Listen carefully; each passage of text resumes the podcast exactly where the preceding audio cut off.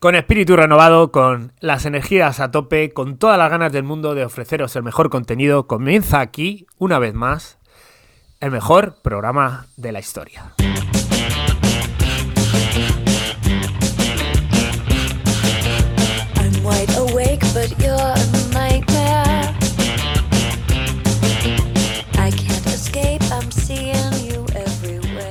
Hola a todos, bienvenidos a la segunda mitad que faltaba del episodio de Tirada Larga anterior, el podcast que te hace reír cuando tus juegas y te hacen llorar, programa número 17 de la cuarta temporada de tu podcast favorito de Running con Cosas. Todo lo que ha dicho Ángel al principio es mentira. Ni ganas renovadas, ni espíritu. Solo hay un café nuevo que me he hecho y eh, he pagado 17 euros porque el programa se oía mal para poder ecualizar cada... Para, básicamente, para bajar las risas de Ángel, eh, poder bajarlas un poco. Esto es la segunda parte de este podcast Interstellar, con las secciones que nos han hecho eh, nunca ganar un Ondas, Olimpismo mal, correr sin tener ni idea y lo de Kilian, porque no sabemos lo que ha hecho Kilian en estos tiempos. Y bueno, yo soy Víctor de Prematon.com y al otro lado del cable, lo de siempre, Ángel, contador de kilómetros, empresario hecho a sí mismo, nadie le ha dado nada, eh, forjado a fuego, eh, Discovery Max. Forjado a fuego. Eso me hace mucha gracia. O sea, que, eh, espero que no me pase, sí, también. Es que estoy viendo Juego de Tronos y también hay mucha gente que está forjada, forjada a, juego, a fuego, pero literal. Literal. Tengo una idea de podcast, pero no puedo hacerlo contigo. O sea, Vaya, yo no me voy a poner celoso, ¿eh? O sea, tenemos no una puedo relación hacerlo, abierta. no puedo hacerlo por- tenemos una, una relación abierta. No, no puedo hacerlo contigo porque sí que lo podría hacer contigo, pero en el mundo de los videojuegos eh, te pilla ya creo que lejos. Sobre todo por tiempo. No o sea, te dedicas a correr, no puedes jugar a videojuegos. Pero el, creo que al mundo de los videojuegos le falta una explicación eh, desde fuera. De jugar a un videojuego y contar lo que ha pasado. Porque hay videojuegos muy bizarros. O sea, que si estás dentro del mundo de los videojuegos lo puedes entender. Pero saliendo fuera no entiendes por qué mi guerrera tiene que tener una copa de sujetador eh, 200. No. Hay ciertas cosas que eh, no, no lo entiendes. ¿Por qué? no, no, o sea, ¿por qué el, el- el- el bárbaro lleva, porque estamos en las montañas, eh, 200 capas de ropa y ella va en bikini? O algunas... Hay ciertas cosas. Entonces tengo... Pero bueno, eh, sería esta, una semana un videojuego. Tengo Y, los tú te- es- y eso no lo quieres hacer conmigo. no puedo porque tienes que jugar al videojuego y tú no sé si tienes ocho Ah. horas libres. La cuestión es, yo te lo puedo contar a ti, pero sin haberlo visto tú, eh, al final eres... O sea, necesitamos que los dos jugaran un videojuego. Se puede, se puede. Es como eh, historia mal, olimpismo mal, pero ahora videojuegos mal. Se podría llamar así, videojuegos mal. Videojuegos mal. Lo que nadie te contó. Lo que, no, porque hay mucha gente que no tiene tiempo de, de jugar a- al The Last of Us 2.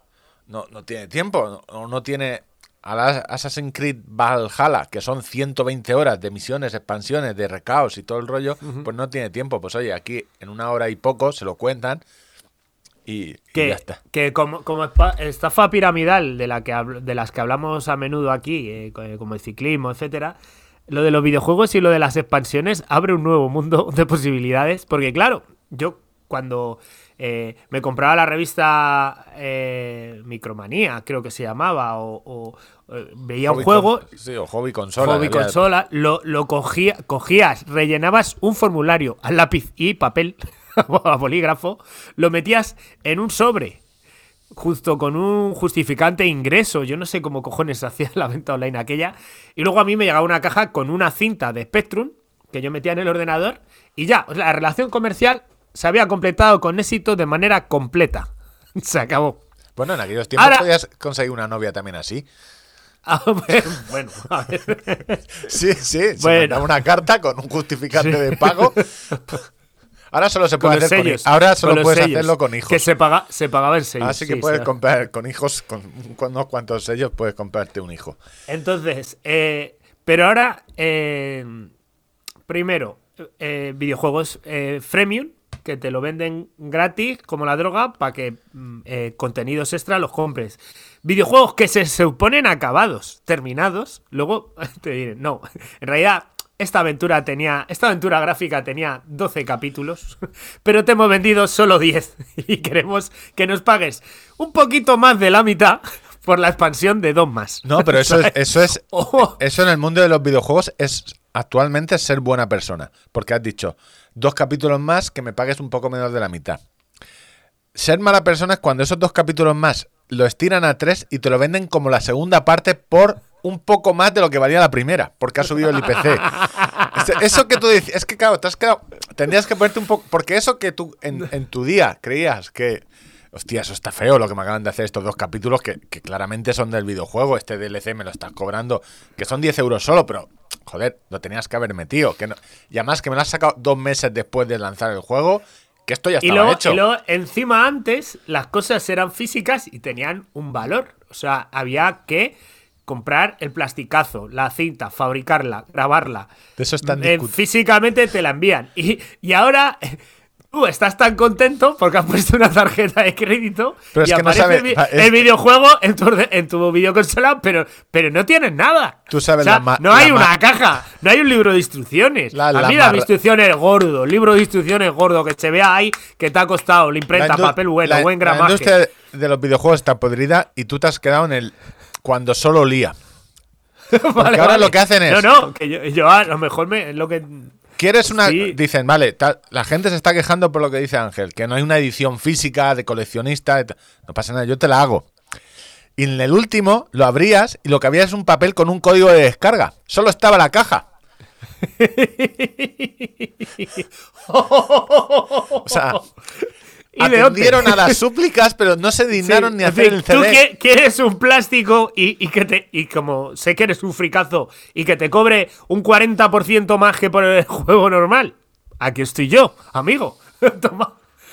O sea, es la misma sensación de cuando abrías la caja de la experiencia tira larga y te salía un anzuelo. Fue lo mismo. No sé, eh, lo tengo, lo tengo ahí. eh, es que en solitario es como- no creo que no soy bueno para mira eh, no es tirarme piedras con- pero creo que para hacer un podcast en solitario tienes que ser eh, no sé, a mí no me saldría hacerlo en, un en una conversación, no me sale. Igual que en el Twitch, creo que eh, idóneo tres personas, creo que es lo mejor para un programa, aunque ayer vi uno de- un trío. un trío donde se va a poner un trío, al menos el otro, ¿sabes? Ahora con lo- la época de los móviles, antes te podías aburrir, pero en un trío ahora con el móvil, pues mira, Twitter mientras eh, están los otros dos ahí. Ayer vi uno interesante que podíamos copiar, pero supone demasiado trabajo para nosotros. Creo que es, es lo que ha sonado en el- la semana pasada, lo que sonó a mitad es que me saltaba una alerta, se me han conectado los iPhone, ha empezado a sonar.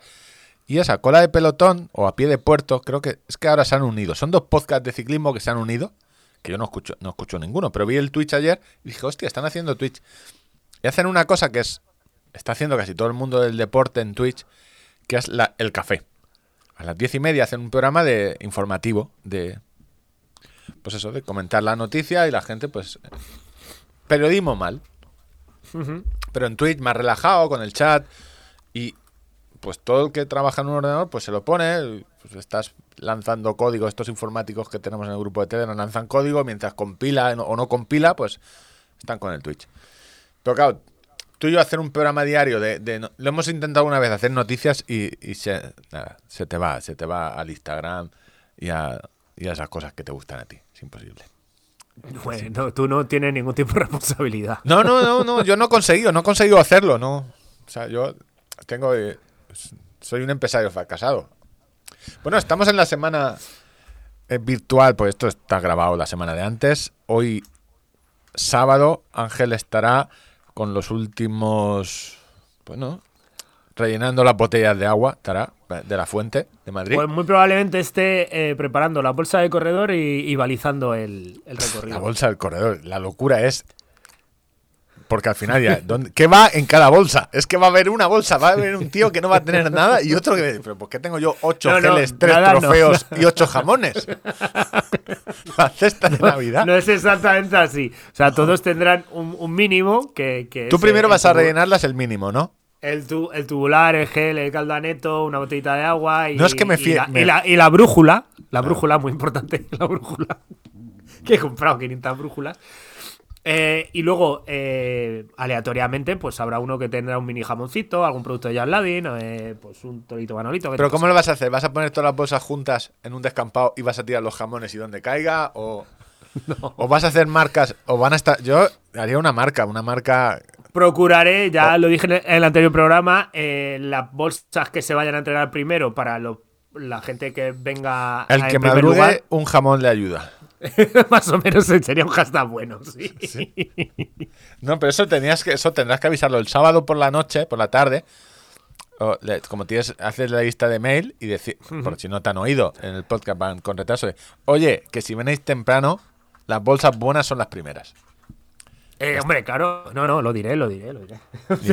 No, yo normalmente eh, publico las instrucciones finales en la web, en todas las redes sociales y les envío un correo electrónico. Pues Es que- con un enlace donde aparcar, donde comer, etcétera, etcétera, etcétera. No sabemos, claro, esto estamos hablando, eh, es que nos va a sa- lo del no, Christopher Nolan haciendo tirada larga podcast va a salir mal. Es un, or- un organizador de éxito, no sabemos si tanto un realizador de éxito, porque la que puedes haber liado la semana, el, domingo pasado, puede ser, igual, igual he pinchado porno ahí. ¿sabes? ¿sabes? Vete Madre mía, ¿qué es esto? Vete tú a Bueno, saber, sí, no, a lo mejor estoy obstáculos- preso allí en Mérida. Sí, ese, ese señor no está. es- Eso que tiene no es una pértiga entre las manos. No, no. Bueno, eh, vamos a intentar hacer programa. eh, segundo programa del día. Esto lo estáis escuchando un 11 de marzo. Y vamos con la sección. Bueno, una de las secciones más queridas por los oyentes y por el, por el COI. Porque Por el COI, el COI, si me tienen un aprecio, vamos, me van a hacer embajador de- del, olimpi- del movimiento olímpico. Está- estábamos Urdangarín y yo. no lleves tú la antorcha todo el tiempo. No te, te sabes. No parezca yo la Torre Eiffel con la antorcha olímpica. La, la bajes tú de. Sí, sí. En fin. Olimpismo eh, mal. Olimpiada la que tengo aquí colgada. ¿Qué nos traes? No sé, no tengo ni Tengo, idea. de- tengo que dejar el clickbait de eh, eh, el especial monográfico Juan Antonio Samaranch. que, que lo- Te- que ten en cuenta los- que su hijo está vivo, te pueden calzar una denuncia. ¿Sabes? No sé Bueno. si habrá que esperar a que a que se muera el hijo, no. el hijo también, ¿sabes? No, eh, eh, tengo ahí el especial Juan Antonio Samaranch, una figura pues entre controvertida e importante, determinante en los Juegos, en el movimiento olímpico, tanto en el desarrollo comercial de lo- del movimiento olímpico como en los Juegos Olímpicos de Barcelona, que fueron muy importantes para Barcelona. Hay otro monográfico también de, lo- de los Juegos Olímpicos de Barcelona, porque son los nuestros y, y, pues tuvieron sus cosillas también. Y hoy vamos a, a hablar siempre. Nunca se, ha- eh, nunca se ha dicho esto de entre... Porque creía que ibas a decir en eh, Samaranch entre controvertido y divertido. Nunca se ha dicho eso de nadie, ¿no? Sí, no. Bueno, el, el Dioni, a lo mejor. Claro, el Lione sí que es entre con- personaje controvertido y divertido. divertido. Te salía con la guitarra, el peluquín, ¿sabes? Sí. Bueno, vale. bueno, pues te decía, el movimiento olímpico, desde sus inicios, siempre ha estado eh, muy en contra de eh, que se politizase. Eh, los eventos deportivos, ¿no? Eh, hay veces que le, como en Berlín, pues que igual 1934 le salió un poco regulinchis. Yo me veo a la gente al, al del estadio. No hacer cosas nazis. Por favor, O sea, lo pido. oto- otorgar Juegos Olímpicos a, a gente nazi y que haga apología del nazismo y, propaganda de... Eso bien, pero tú, atleta, ojo con hacer una pero declaración... con- Lo disculpo porque era. och- O sea, no, no solo. No se sabía, no se, No se sabía. Venían de una había- guerra mundial y estaban resentidos, pero no se sabía. Eh, eh, pero tú como atleta, ojito con pintarte las uñas con un lema que, que pueda eh, tener componente político, con llegar a una camiseta o con hacer declaraciones que a ojos del COI pues pudieran eh, eso. O sea, lo que siempre se ha dicho de no, no mezclar el deporte y la política, que es una frase que siempre decimos cuando el deportista eh, tiene una opinión que no nos gusta, ¿vale? O sea, cuando el deportista opina como nosotros, pues nos parece en general muy guay, ¿no? Que, que, que, que persona que con, con, con criterio y que bien. Pero si la opinión del deportista es contraria a la nuestra, pues siempre salimos No con se el le ponen lo- no, no se entonces no se menciona el segundo apellido. Es lo que quieres decir, ¿no? Opinión a favor, se menciona. Hay un don delante y segundo apellido. No, opinión en contra, no hay don ni segundo apellido. Solo hijo puta este. ¿Por qué no Entonces- se dedica a darle patadas a un balón y no a comentarle? Yo su- te iba a preguntar, después de todos estos antecedentes que te he puesto, ¿tú crees que se ha mezclado eh, eh, la política y el deporte en los Juegos Olímpicos? Y me aguanto la risa. Eh, es que no, no te veo venir, no sé, porque como. A ver. Hoy vamos a hablar de la Guerra Fría en los Juegos Olímpicos. Ah, de la Guerra O sea, Fría, sí, sí. el, sí. el ma- el mayor choque eh, político de concepción eh, eh, económica y de la vida entre el eje comunista y el eje capitalista, que son los Estados Unidos, representados en los Estados Unidos y la Unión Soviética, ¿no? Em, han tenido un montón de. Hay un, un montón, de- vamos a llamarlo jocosas anécdotas, ¿vale? Eh, respecto a. Porque ambos bandos entendieron que era una manera de, de establecer su supremacía respecto al, al, al otro punto de vista, eh, midiéndose los penes eh, a través del deporte, ¿no? Era sea, o siempre- lanzar monos al espacio y medirse los penes con el deporte. Es- Básicamente. Entonces, han tenido desde pues, la Guerra Fría más o menos de... Ya cuando terminó la Segunda Guerra Mundial ya había algún general alemán, algún general americano que, que decía, pues ya que estamos en Berlín, podemos tirar hasta, hasta Moscú. Ya eh, hay gente que ya se veía venir el, el conflicto, ¿no? Y entonces, pues eh, recordemos que eh, el mundo se partió prácticamente en dos ejes, aunque eh, se supone que había una tercera vía de, de países no alineados, pero al final, de alguna manera o de otra, siempre ha habido, han tomado bando de una manera o de otra. Y los Juegos Olímpicos, en esto, tampoco se han... eso es inte- o sea, que si lo miras es interesante, es decir, un país la lía, la lía bastante parda, y más o menos al final del todo, los alemanes salían con Japón, que irás tú, ¿qué tendrá que ver? Que, que- o sea, Japón con Sí, o sea, que... ese, ese, ese, crossover- ese, Ese crossover ese, de- ese, ese Adolf eh, delante del listín telefónico, ¿y a quién podemos llamar? Ve- ve- Vengadores Assembled y ¿estos japoneses cuando pero claro le- le- a ver este Gile diría ¿a quién podemos llamar? japoneses si a mí no me gusta el sushi yo pues si no sabemos hablar Japón. Y luego Pues bueno, eh, por otro lado estabas Estados Unidos y, y- y la Unión Soviética que al final eh, bueno la Unión Soviética fue un poco antes porque se la vio venir que Hitler tiró para ese lado, eh, pues estaban luchando en el frente soviético, ¿no? Que se llama de esto de los documentales. Bueno, del- se la vio venir Hitler eh, y Stalin. Stalin ya le dijo, oye, a mí un poco, tú, tú a estos dale, pero a mí déjame en paz. Bueno, Eso empe- empezó así. no se fió un- no se fió de este va a seguir y bueno se empezaron a pelear. Luego los americanos con decidieron ayudar a los ingleses todo el rollo Pearl Harbor y todo bueno, películas que es que al final entre películas y realidad. Y luego se supone que lo estaban los dos contra este.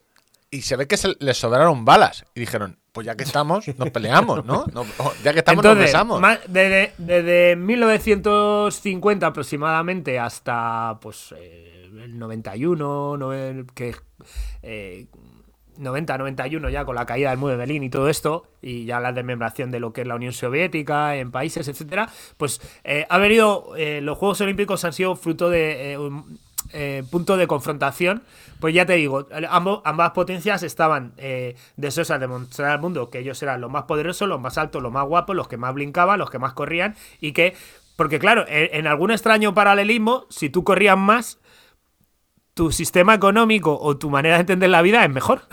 que es algo que es muy gracioso también. O sea, tú Sí, puedes sí ser un, un- absoluto subnormal. sí que había un, un poco de esto de tengo la gente más fuerte en mi país eh, eh, eh, tiene Ya, pero, pero, pero eso tiene un nombre, ¿sabes? O sea, si tú piensas que, que lo...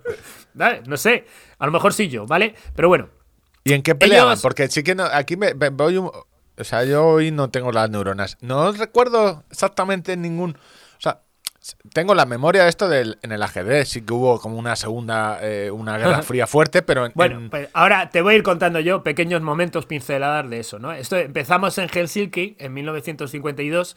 eh, fue, digamos, la primera vez que, ojo, date cuenta que lo que es la Villa Olímpica estaba separada con vallas y con alambres para separar a los dos ejes. O sea, Ah, no, no masculino femenino, por eso de que. No, no, no. Eran los dos. Estaban separados por.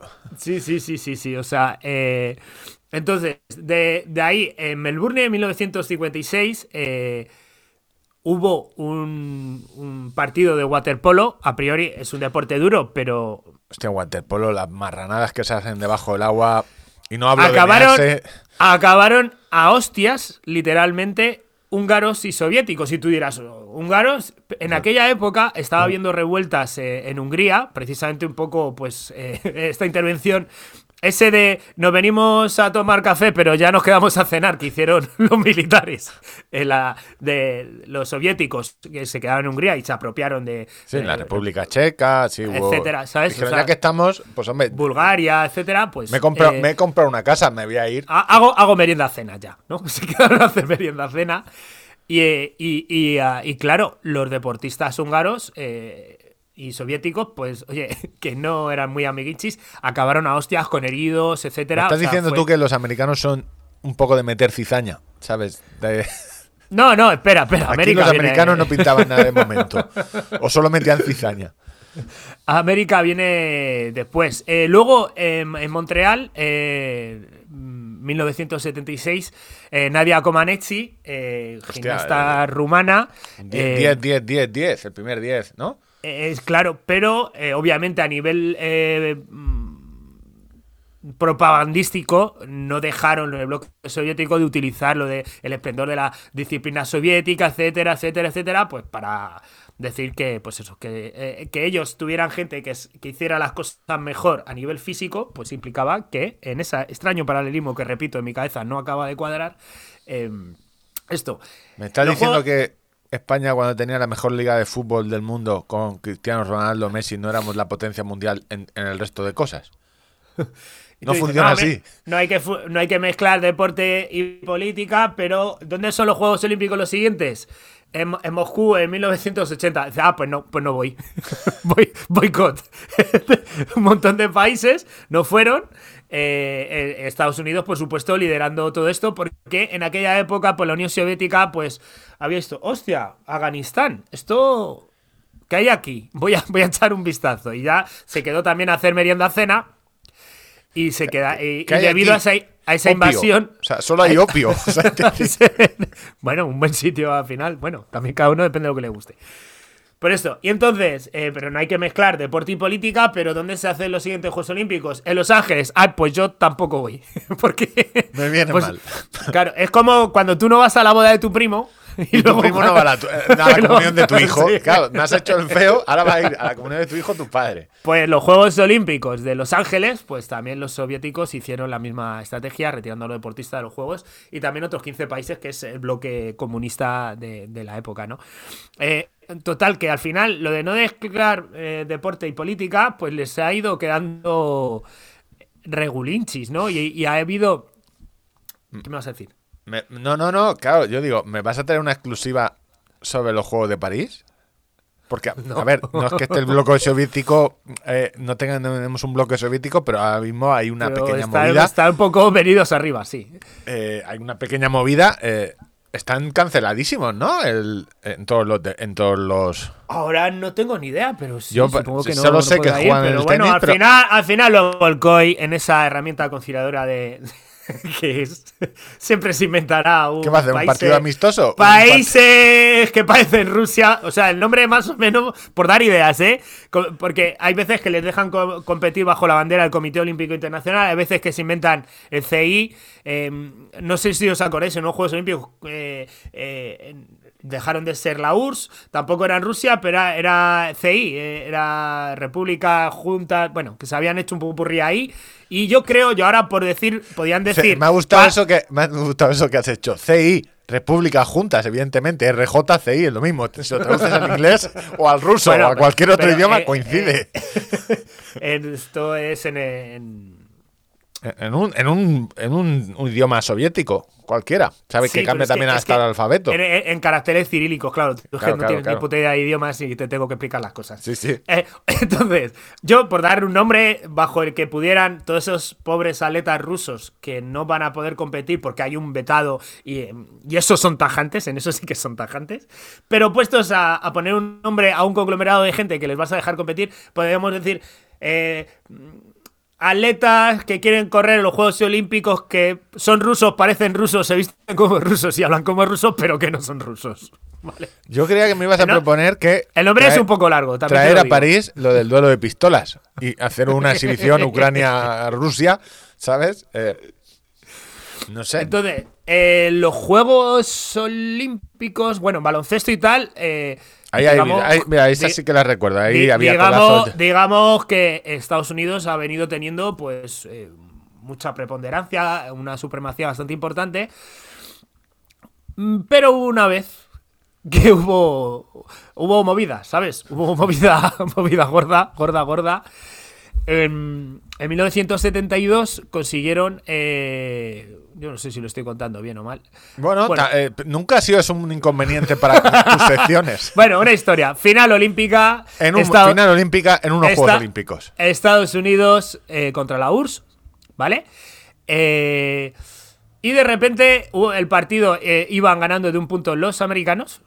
y el marcador hizo una cosita rara y los tres segundos que quedaban desaparecieron. Entró todo el mundo muy rápido, como con mucha prisa ya de terminar el partido. Entró a celebrarlo. Eso se ha hecho en, en muchos partidos. Eso era muy típico del baloncesto europeo de, de aquella época, cuando jugaban griegos contra el Madrid o contra el Barça en final la Champions League de baloncesto. Era muy de eso de, bueno, una vez invadimos el campo ya no nos van a echar. Pues esto, eh, quedaban tres segundos. eh, eh, eh, bueno, al final, el, final de la anécdota era eso, que iba ganando los americanos por un punto, pero en realidad se produce la secuencia de esta manera. Van ganando los, eh, me sale decirle rusos, pero iban ganando los soviéticos, eh, 49-48, y hay eh, falta y, tres y dos tiros libres para un americano, ¿vale? Los mete y en el momento, pues invaden el campo y ya como que se acaba todo y ya está. Y venga, y ya, pues nada, aquí paz y de gloria, ¿no? Se acabó. Y, y no, no dejaron sacar a, a, lo- a los rusos esos tres segundos que quedaban, a los soviéticos, ¿vale?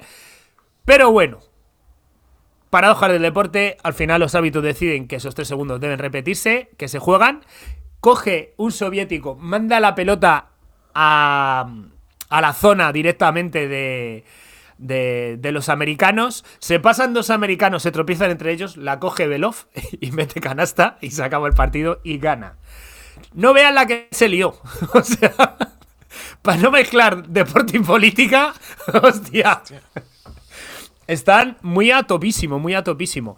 Otro punto de confrontación han tenido siempre el tema de, de hockey sobre hielo. Claro, Hockey yo- sobre hielo, Eso voy a decir, el hockey sobre hielo sigue siendo, ha sido olímpico a veces, ¿no? Porque yo no sé si sigue siendo olímpico, creo que no, ¿no? Yo creo que no. En tu Eh, listado, yo creo que en los últimos no he visto yo hockey sobre hielo. Está el, el- el de patines, pero. Ahí es que, claro, en los deportes en los que te puedes pegar. eh, Eso al, al Comité Olímpico no le gusta mucho. Claro. los ha ido quitando, los ha ido quitando. A, lo- a los hechos me remito, ha quitado eh, eh, el duelo con pistola, o sea, todo lo que sea. lo que- le ha quitado. Yo creo que no, que no es olímpico. No, no, no, no, no, no, claro. Es que no quedaría bien. sí, ¿no? El oli- patroci- oli- olímpico desde 1920. Pero yo no sé si ha dejado. Pero bueno, a lo que voy. Eh, ha tenido también confrontaciones terribles porque eh, también había. Hay una liga súper profesional en Estados Unidos. eh, en la URSS, pues era un poco menos que deporte nacional. Y, y claro, de repente. Juegos Olímpicos de Invierno, eh, la, Unión Soviética trata de mostrar su poderío al mundo y querían humillar a los, a los Yankees allí jugando en casa. Pero claro, es que los Yankees dijeron, venga, que yo esta cerrona, esta cerrona no voy. A esta cerrona no voy, que vengo que vengo calentito ya de la que me hicisteis en el baloncesto. Y no, y no fueron. Eh, o sea, para no mezclar deporte y política, los Juegos Olímpicos, y digamos que no es el mejor No, sitio. no le está saliendo bien. no, es el mejor, no es el mejor sitio, ¿sabes? Eh, y como esas ha habido Sí, muchísimas. sí, muchísimas. sigue siendo olímpico. Sigue siendo, el torneo olímpico, sí, torneo olímpico sobre hielo en 2018-2022. Ha sido olímpico, estoy mirando en Pekín. Eh, claro, el problema es que yo estaba pensando en, en juegos de verano. Y no, no. eh. Hostia, hay movida, ¿eh? Eh, En el 64, Unión Soviética, Unión Soviética. En el 80, en Lake Placid, Estados Unidos ganó. Pero, claro, aquí es donde está, en Albertville, el equipo unificado. Eh, Este equipo unificado pinta a, al, al meme este de los de los Simpsons que están todos ahí la bandera con una bandera de no sé dónde y luego cambian y son la, eh, la Unión Soviética, equipo unificado, Suecia, República Checa y ya Canadá, Canadá, atletas olímpicos de Rusia, este es el otro nombre antiguamente conocido como Prince. Y luego, claro, vamos a poner un poco de datos. Esto que Ángel nos ha contado es Hubo un tiempo, Unión Soviética ya no se llama Unión Soviética, era el equipo unificado. Luego el, cambió el nombre por Atletas Olímpicos de Rusia, que mola más. Y luego el ROC, Comité Olímpico Ruso. Que El ese fue en el último, en el 2022. Porque O sea, en el di- Sí, sí, esto antiguo... Tiene, tiene más nombre que, que, que Felipe Juan Frilán. Pues nada, que todo esto. Su abuelo lo tenga en la gloria. Hay muchas anécdotas más, pero, pero bueno, que quería constatar aquí eh, que igual lo del deporte y la política, pues es muy importante y que al final se hace política de prácticamente todo en la vida. Eh, y Yo, Yo es que me has la- dejado, me, has dejado, me has dejado, eh, Juan Antonio, este, este episodio va a ser, bueno, eh, yo no te quiero poner el listón tan alto como el Jordi Évole, pero este episodio, el de Juan Antonio Samarán Torrelló, primer marqués de Samarán, fue un empresario y político español, el título de marqués por el Pero no entonces me- jefe del Estado, rey de España, Juan Carlos de Borbón, presidió el comité, o sea, tiene eh, carrera y- política... eh, sí, pero no, no tienes mucho más del hilo porque me jodes la sección. No, no, no, no, porque es la Wikipedia. es- Vale, vale. no. Pues eso- si eso es lo que sale en la Wikipedia, imagínate. Va, ¿Tienes algo que decir como eh, de la mujer? ¿Quieres decir algo? ¿De la mujer de quién? De Samaranch. No, no, no sé quién. Vale, es. vale, yo te digo por... Claro, tú te llamas Juan Antonio Samaranch y te casas con María Teresa Salich- Salich- Salichás. Porque para que tu nombre, Samar- para que tu hijo se llame Samarán Salichás. O sea, ¿qué putada es esa? que la conocían como Vivis. María Teresa de Viviana. Sí, sí, es creo que eh, de María Teresa tiene no recuerdo. Eh, bueno, tiene Vivis. Sa- Samarán Salichás. Tómate. Uh, tiene condecoraciones. Es episodio, episodio. Este. Prepáratelo para el siguiente, me ha gustado porque estoy mirando en la Wikipedia y tiene como condecoración. Estos militares norcoreanos que van cada año y sabes que tienen meme. que esto tiene zarrapastroso todo lo que es el, el traje, pero 200.000 medallas. Pues se pinta. eh, pues espero un, un. Todo lo que no sea. Es que no quiero hacer spoiler. Espero un buen capítulo de, de Olimpismo con el especial de Samarán. Espero que no haya denuncias. Tú utilizas mucho presuntamente. O, dice la wiki. No, no, yo, yo voy a repetir eh, cosas que vienen escritas en un libro y que al parecer han intentado meterle mano y no les han podido. Entonces, yo voy a reproducir contenido. de ese contenido, libro contenido. Según el Y, medio la- tal- y la- y las, las posibles querellas mm, a- al, al autor del libro. A mí dejarme en paz. Bueno, En fin, pues nada. en fin. Muy bien. Eh, enhorabuena. Eh, hay- habrá, habrá, habrá segunda parte eh, de deporte y política porque ahí, ahí me he dejado bastantes cosas en el tintero. Pero bueno, era un poco que me, me ha hecho gracia lo que es la Guerra Fría, cómo fue afectando a los desarrollos y eh, de cómo fueron las cosas. O sea, Y veremos, veremos en, en los Juegos de París. 2024, el, el nombre que adoptan los rusos. Este, otra vez. Que naming. Eh, que, que, cua- que os va a saltar una puta sonrisa cuando de repente diga, bueno, eh, El Comité los- Ruso lo- No Internacional. eh, Sí, cuando digan, estos cabrones ya la vieron venir. bueno, la hablando de En fin. cabrones. Premaraton quiere correr tanto como contador de kilómetros. Eh, no tengo mucho. Ah, he vuelto a correr, he vuelto a correr. ¡Wow! Dice, no tengo mucho que contar. No, no, pero es que no fue correr porque fue una prueba de estas donde yo muero, donde hago cuestas para subir el pulso y mirar el pulsómetro, pero las hago corriendo, no las hago en bici. Y llevaba tiempo.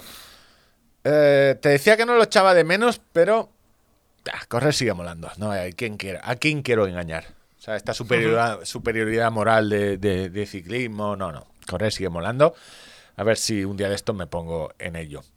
Pero yo venía aquí en la segunda parte del programa ya puedo hacer, no spoiler, porque del Mandaloriano no se pueden hacer spoilers. Recuerdo, el Mandaloriano ya ha empezado en Disney Plus. Lo vi ayer. Eh, traté de Y- enganchar a mi hija, lo que pasa que se lo puse a la hora de dormir casi y pues vio 20 Y minutitos que tu hija debería ver los tres últimos capítulos de Boba Fett, que no sé si los, ha visto, que no es lo del No. feed este del Boba Fett, No, no.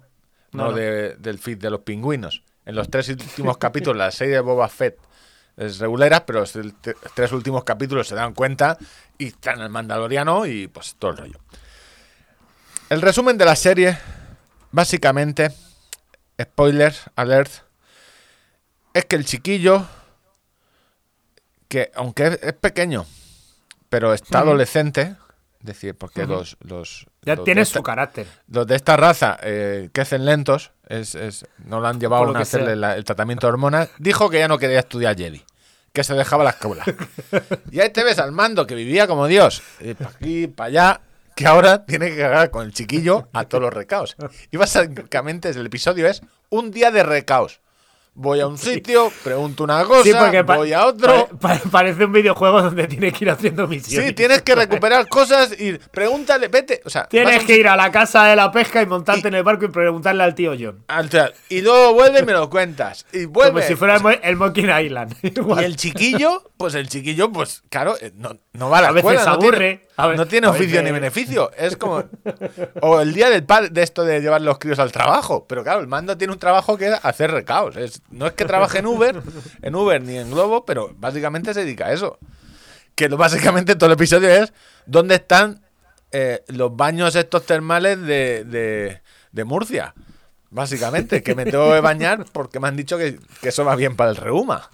Para, la armadura también. esta que tengo. Yo a Credo Mandaloriano le veo, le veo fisuras, ¿eh? También te lo digo. ¿A qué? Al credo mandaloriano sí. Es- Sí, o sea, porque... A ver, yo... No, no, y además te, te- te digo. Están buscando unas termas que tú dices, pues serán fans de lo que es la higiene personal, ¿no? La pero- gente que se baña con frecuencia, pero luego lo del casco quitárselo lo lleva muy mal. Y esa gente, ¿cómo tiene que tener el pelo? Víctor, O, o lo que es más ridículo, ¿cómo te duchas con el casco? En pelotas con el casco. Eso es muy ridículo. yo no lo veo bien. O sea, yo le veo, yo que sé, que hagan un, como un, un- un- excepciones, ¿sabes? Oye, pues mira, para dormir te lo puedes quitar. Eso tiene que ser muy incómodo para dormir O sea, con el casco. vale, Pa- o sea, dice, no, que, que te vean en todo momento con el casco. Bien, pues luego a lo mejor, pues como la mascarilla, tú estás en tu casa solo y estás sin el casco. Pero, Pero ya llevas todo el día con el casco, te acostumbras. No sabes ya si vas con el casco. Sí, con tu- el lío tiene- Tú sabes los mandalorianos que se han echado el piti a la boca y, se han- y no se acordaban que tenían el casco y se han dado ahí pam pam. El toque.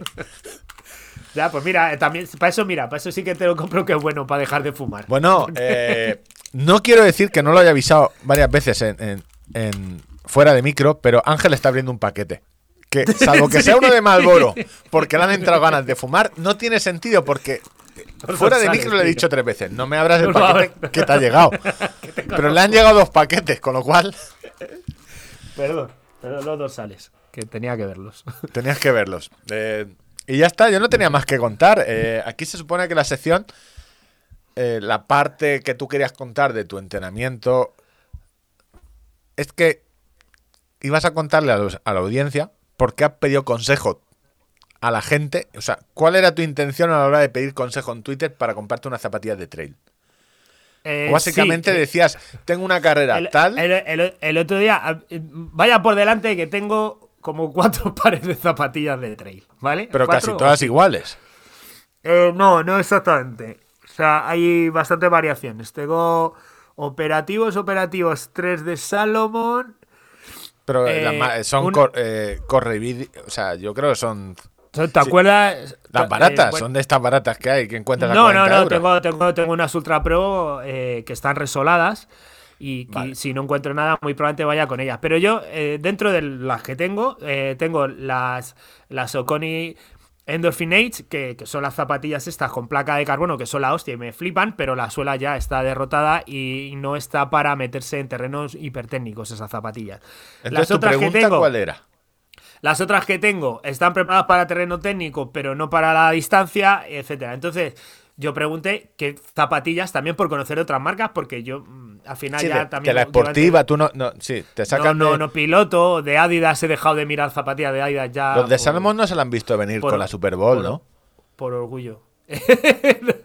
O sea, la o sea, esa publicidad, que no creo que sea gratuita, supongo que será, pero de, de ver a Rihanna con unas Salomon rojas. eh, venden, y eso me lleva a, a- a interrumpirte y a decirte que estoy buscando, otra de mis movidas es que estoy buscando zapatillas de diario. Voy en zapatillas siempre. Y no puedo llevar zapatilla. La zapatilla a mí me gusta, la sneaker eh, plana, no puedo llevarla. Me, me jode los pies. Necesito que tenga eh, talón. Entonces, o talón o drop, que tengo algo de drop.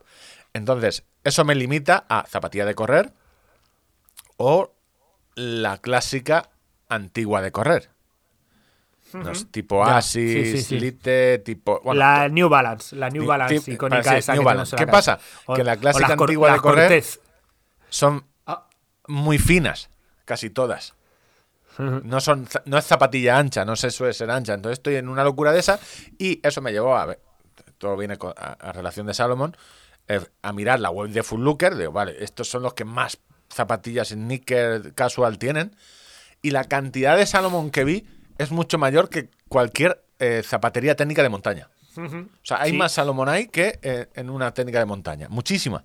Se ha vuelto a poner de moda. Me contaba eh, Sergio Mayayo que paradójicamente eh, uno de los modelos icónicos de, de Salomon, que son las Speed, eh, Speed Cross, que son una zapatilla con un taqueado muy prominente, muchos colorinchis, etcétera, y muy protegida.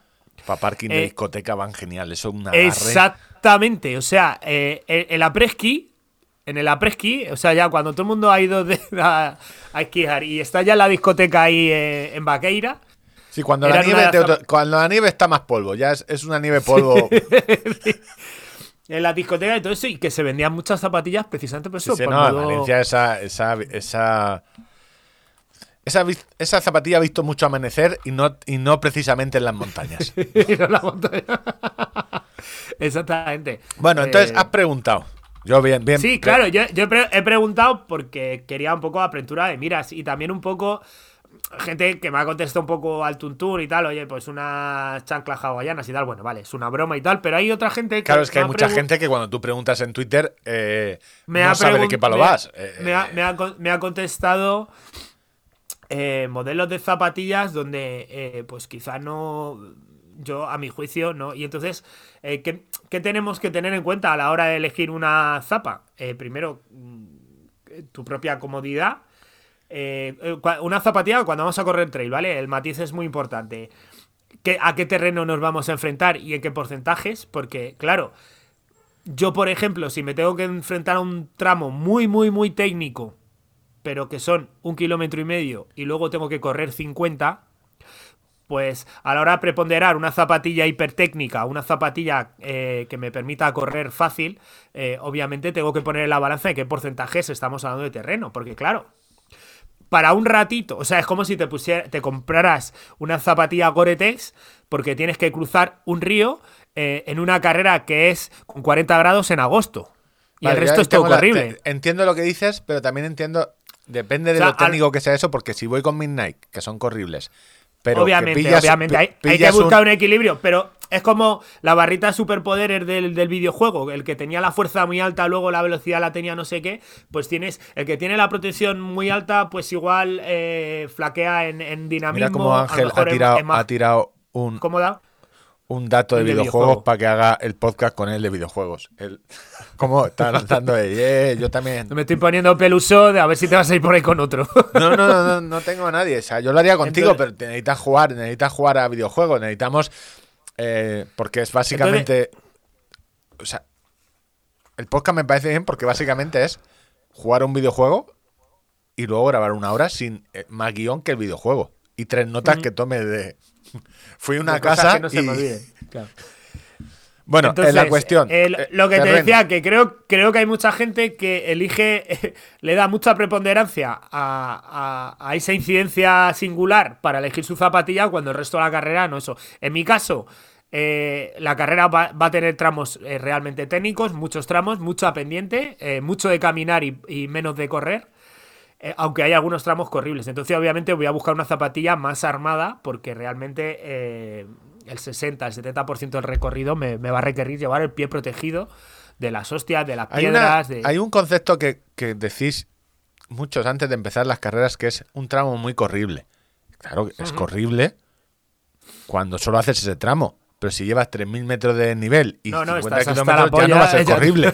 es andable. Ese- ese- ¿Me entiendes? Sí, sí.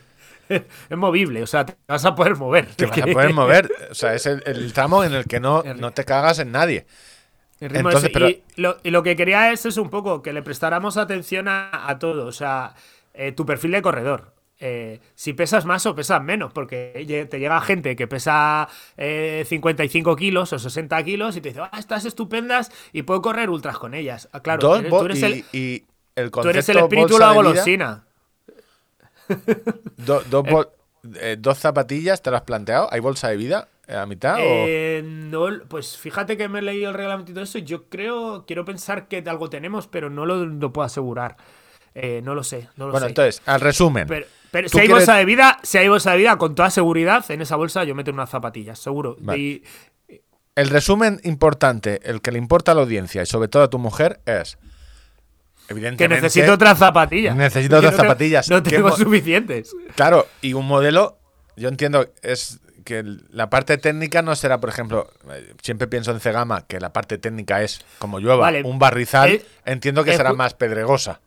Es pedregoso, sí. Aunque cruzamos algún río o algún tramo de nieve vamos a atravesar también. Una patadita, Eh, una piedra te jode un, un- un buen...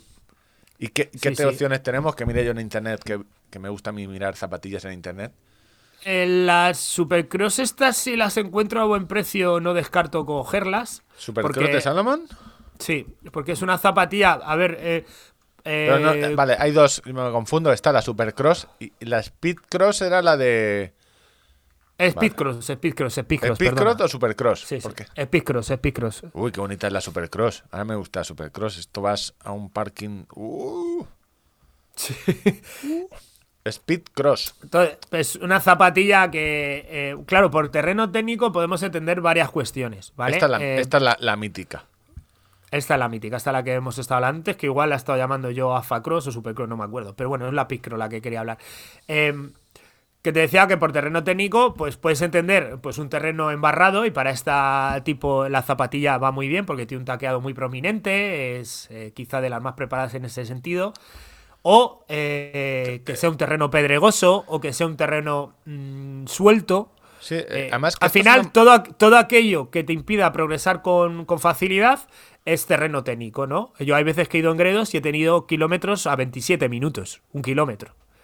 Porque vas saltando de pedrolo en pedrolo y tratando de adivinar por dónde cojones se va la traza, el mejor sitio, y no puedes correr. Es un- evidentemente es un terreno muy técnico. No era peligroso, no, no me iba a torcer un tobillo, no tenía barro, pero era un terreno muy técnico. Esto los que, Pues, los, que, los que saben, que yo no sé, distinguirán. eh, estoy mirando entre Supercross, que parecen, en el fondo parecen la misma zapatilla, y eh, son distintas. La, la Speedcross tiene un taco eh, más separado que la Supercross, y no tan prominente. No es tan. Es prominente en cuanto a ancho, es decir, hay mucho tie- más hueco. Está más pensada, yo creo Está, que. está más armada también, eh, tiene mucho más chasis, mucha más estructura. Yo la, la, la Supercross la tengo, la tengo en, en gris porque era el que estaba de oferta. La compré por 64 euros, creo. o sea, sabe la audiencia que tú en Y es- colores, el, es el color favorito es el más barato.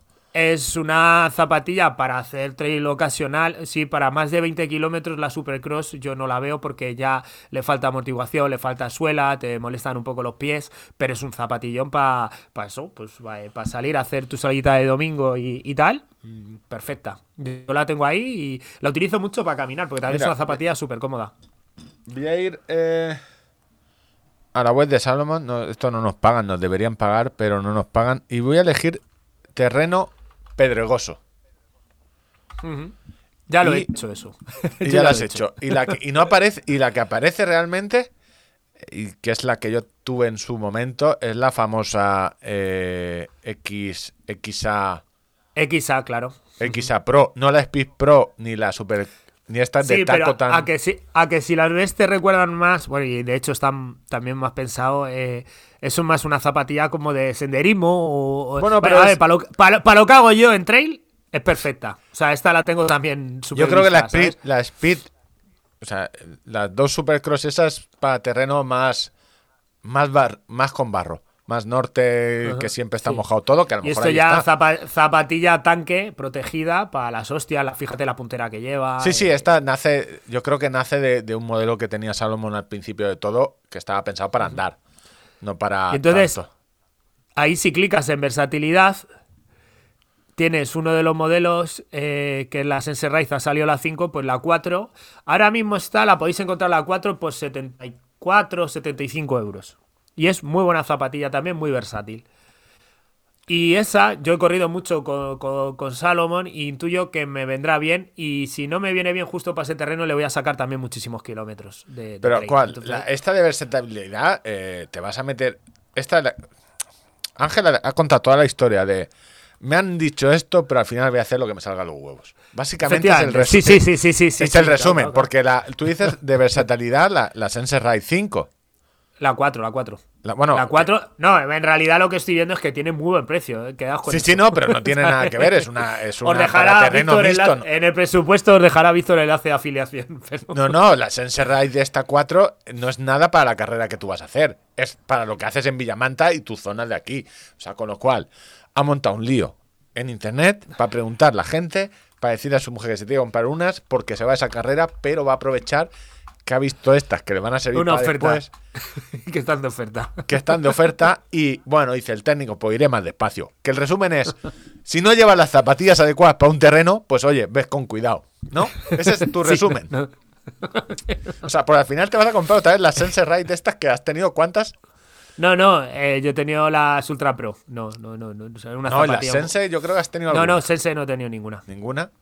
No, he tenido la Trister, Alpha Cross, Supercross. Eh, O sea, y básicamente no te vas a comprar la XA, la, la XA Pro, porque para una vez que haces técnico técnico, que no te gusta, eh, eh, no, a, no mí te sí, a a, mí, a mí sí que me gusta el terreno técnico, ¿eh? O sea, ahí- a mí me gusta.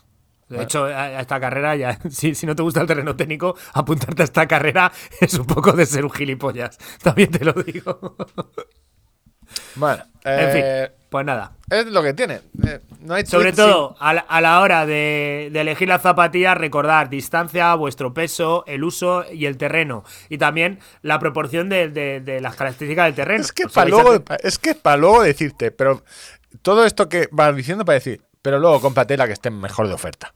O sea, Las naranjas. todo esto, luego, eh, todo esto que tú te has- tienes claro, luego puedes quitar tres o cuatro de los condicionantes si tienen un buen precio, pues oye, casi mejor. sí, exactamente. Estos mismos consejos, eh, pf, tú y Kilian, los dos. Padre, el lo de Kilian de esta semana. Kilian, llevamos tiempo sin saber qué está haciendo. Eh, si miráis su Twitter, ahora mismo lo que está es dándole mucho al esquí. Está aquí para arriba, aquí para abajo. Sí. Sí, ya os sí. contamos que hemos hecho una petición formal, creo que la hemos hecho, el Departamento de Comunicación de Tirada Larga, una petición formal a Limbus, que es su agencia de comunicación, para entrevistarlo. Correcto. ¿Tenemos respuesta? Todavía no. pues, eh, ta- o sea, yo mandé también un mail hace poco so- sobre un tema del cual no tengo respuesta y silencio administrativo suele ser. Eso es, eso es que sí, ¿no? Sí, eso es que sí. Eso es que sí. Puedes ya decir, yo- anúncialo en Twitter, mañana entrevista con Kilian. Eh, A ver si él dice que no. hostia, que no, sería que muy no buena, deja, podríamos- que no deja de ser el- eh, la técnica de OK Diario, ¿no? Que yo tiro mierda y tienes que salir tú a decir que no. Mañana tenemos entrevista con Kilian. Eh, Kilian, ¿entrevista? Pero, pero tú quién eres? ¿Quién es este señor? Que no te conozco de nada.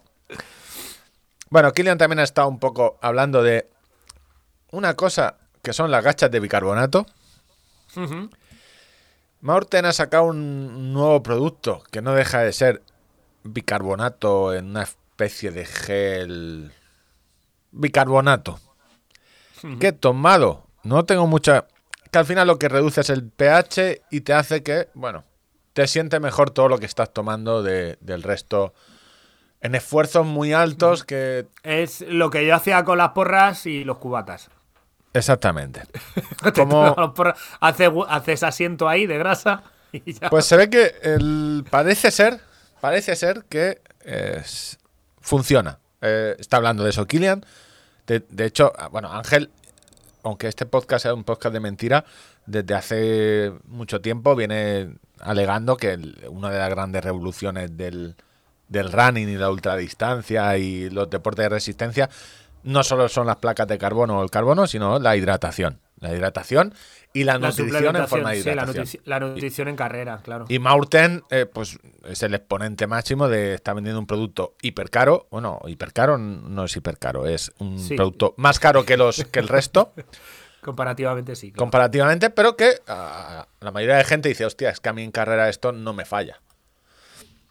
¿Qué más está liado Kilian? Pues bueno, en una cosa de que comentó Sergio de Sergio Sertrezgio Fernández en, en la charla que tuvimos en Twitch sobre lo de las zapatillas estas en el normal que Kilian está metido en todo el tema medioambiental ahora a tope, muy a tope con ese tema, pero que no podía dejar de fabricar en China porque si no era inviable.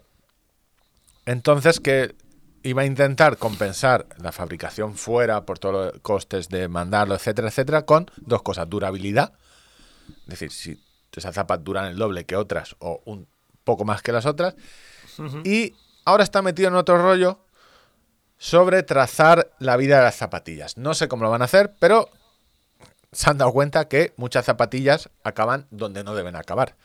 Hostia, leí un reportaje el otro día eh, en, en Inglaterra, creo. A unos reporteros hicieron un reportaje, le, le enchufaron un GPS dentro de una zapatilla. Y acabó eh, en un país asiático, en un vertedero por ahí, en un todo a 100.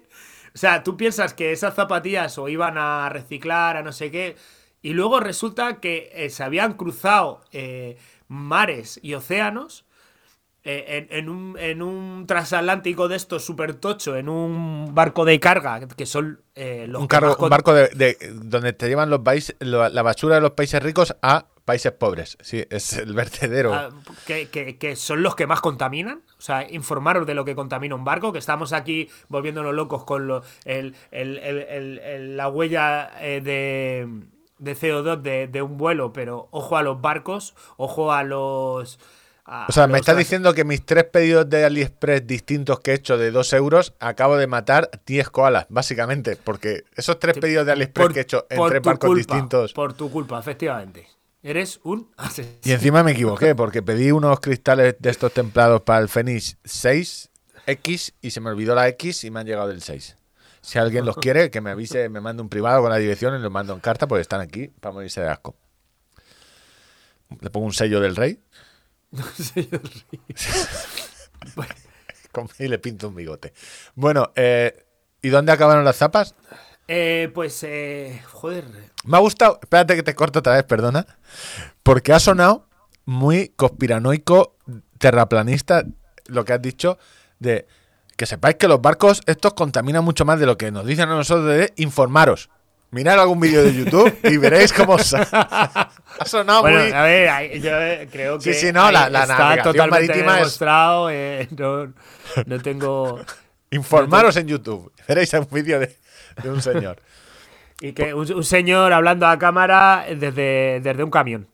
que eso siempre aporta credibilidad. No he entendido jamás, tío, por qué esos putos vídeos tienen tanta viralidad, tío. Sale uno cantando Desde la un verdad, coche. la verdad es del barquero. A su juicio, que luego vete tú a saber, igual se ha inventado el más del doble. ¿Tú Eh, crees? Porque tiene la. la, la sea- o sea, de. Hostia, tenía que decir algo tan importante que ni me he podido bajar del coche o del ¿Sabes? camión. Yo, no, ba- bájate, pon un trípode y comenta las cosas un poco bien, normal, con un fondo bonito. No hay el, el cartel, no sé. Pero eh, por extrañas circunstancias, esos vídeos tienen una viralidad terrible, tío. no entiendo.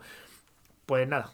Pues eso, que Con- está con, echando un vistazo. Hay un vídeo sobre el tema del trazar las zapatillas para que el producto que tú hagas eh, no acabe a tomar viento. Hay una ley ahora nueva sobre no sé qué tipo de envase.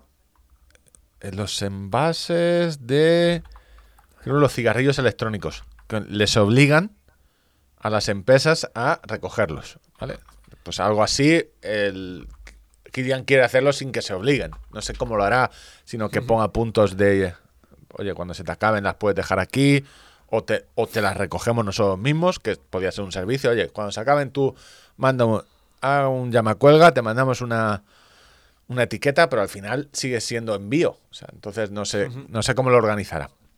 Y también, ahora como está con Coros, que le han hecho el reloj, por fin, un reloj con su nombre, pues eh, de vez en cuando va explicando.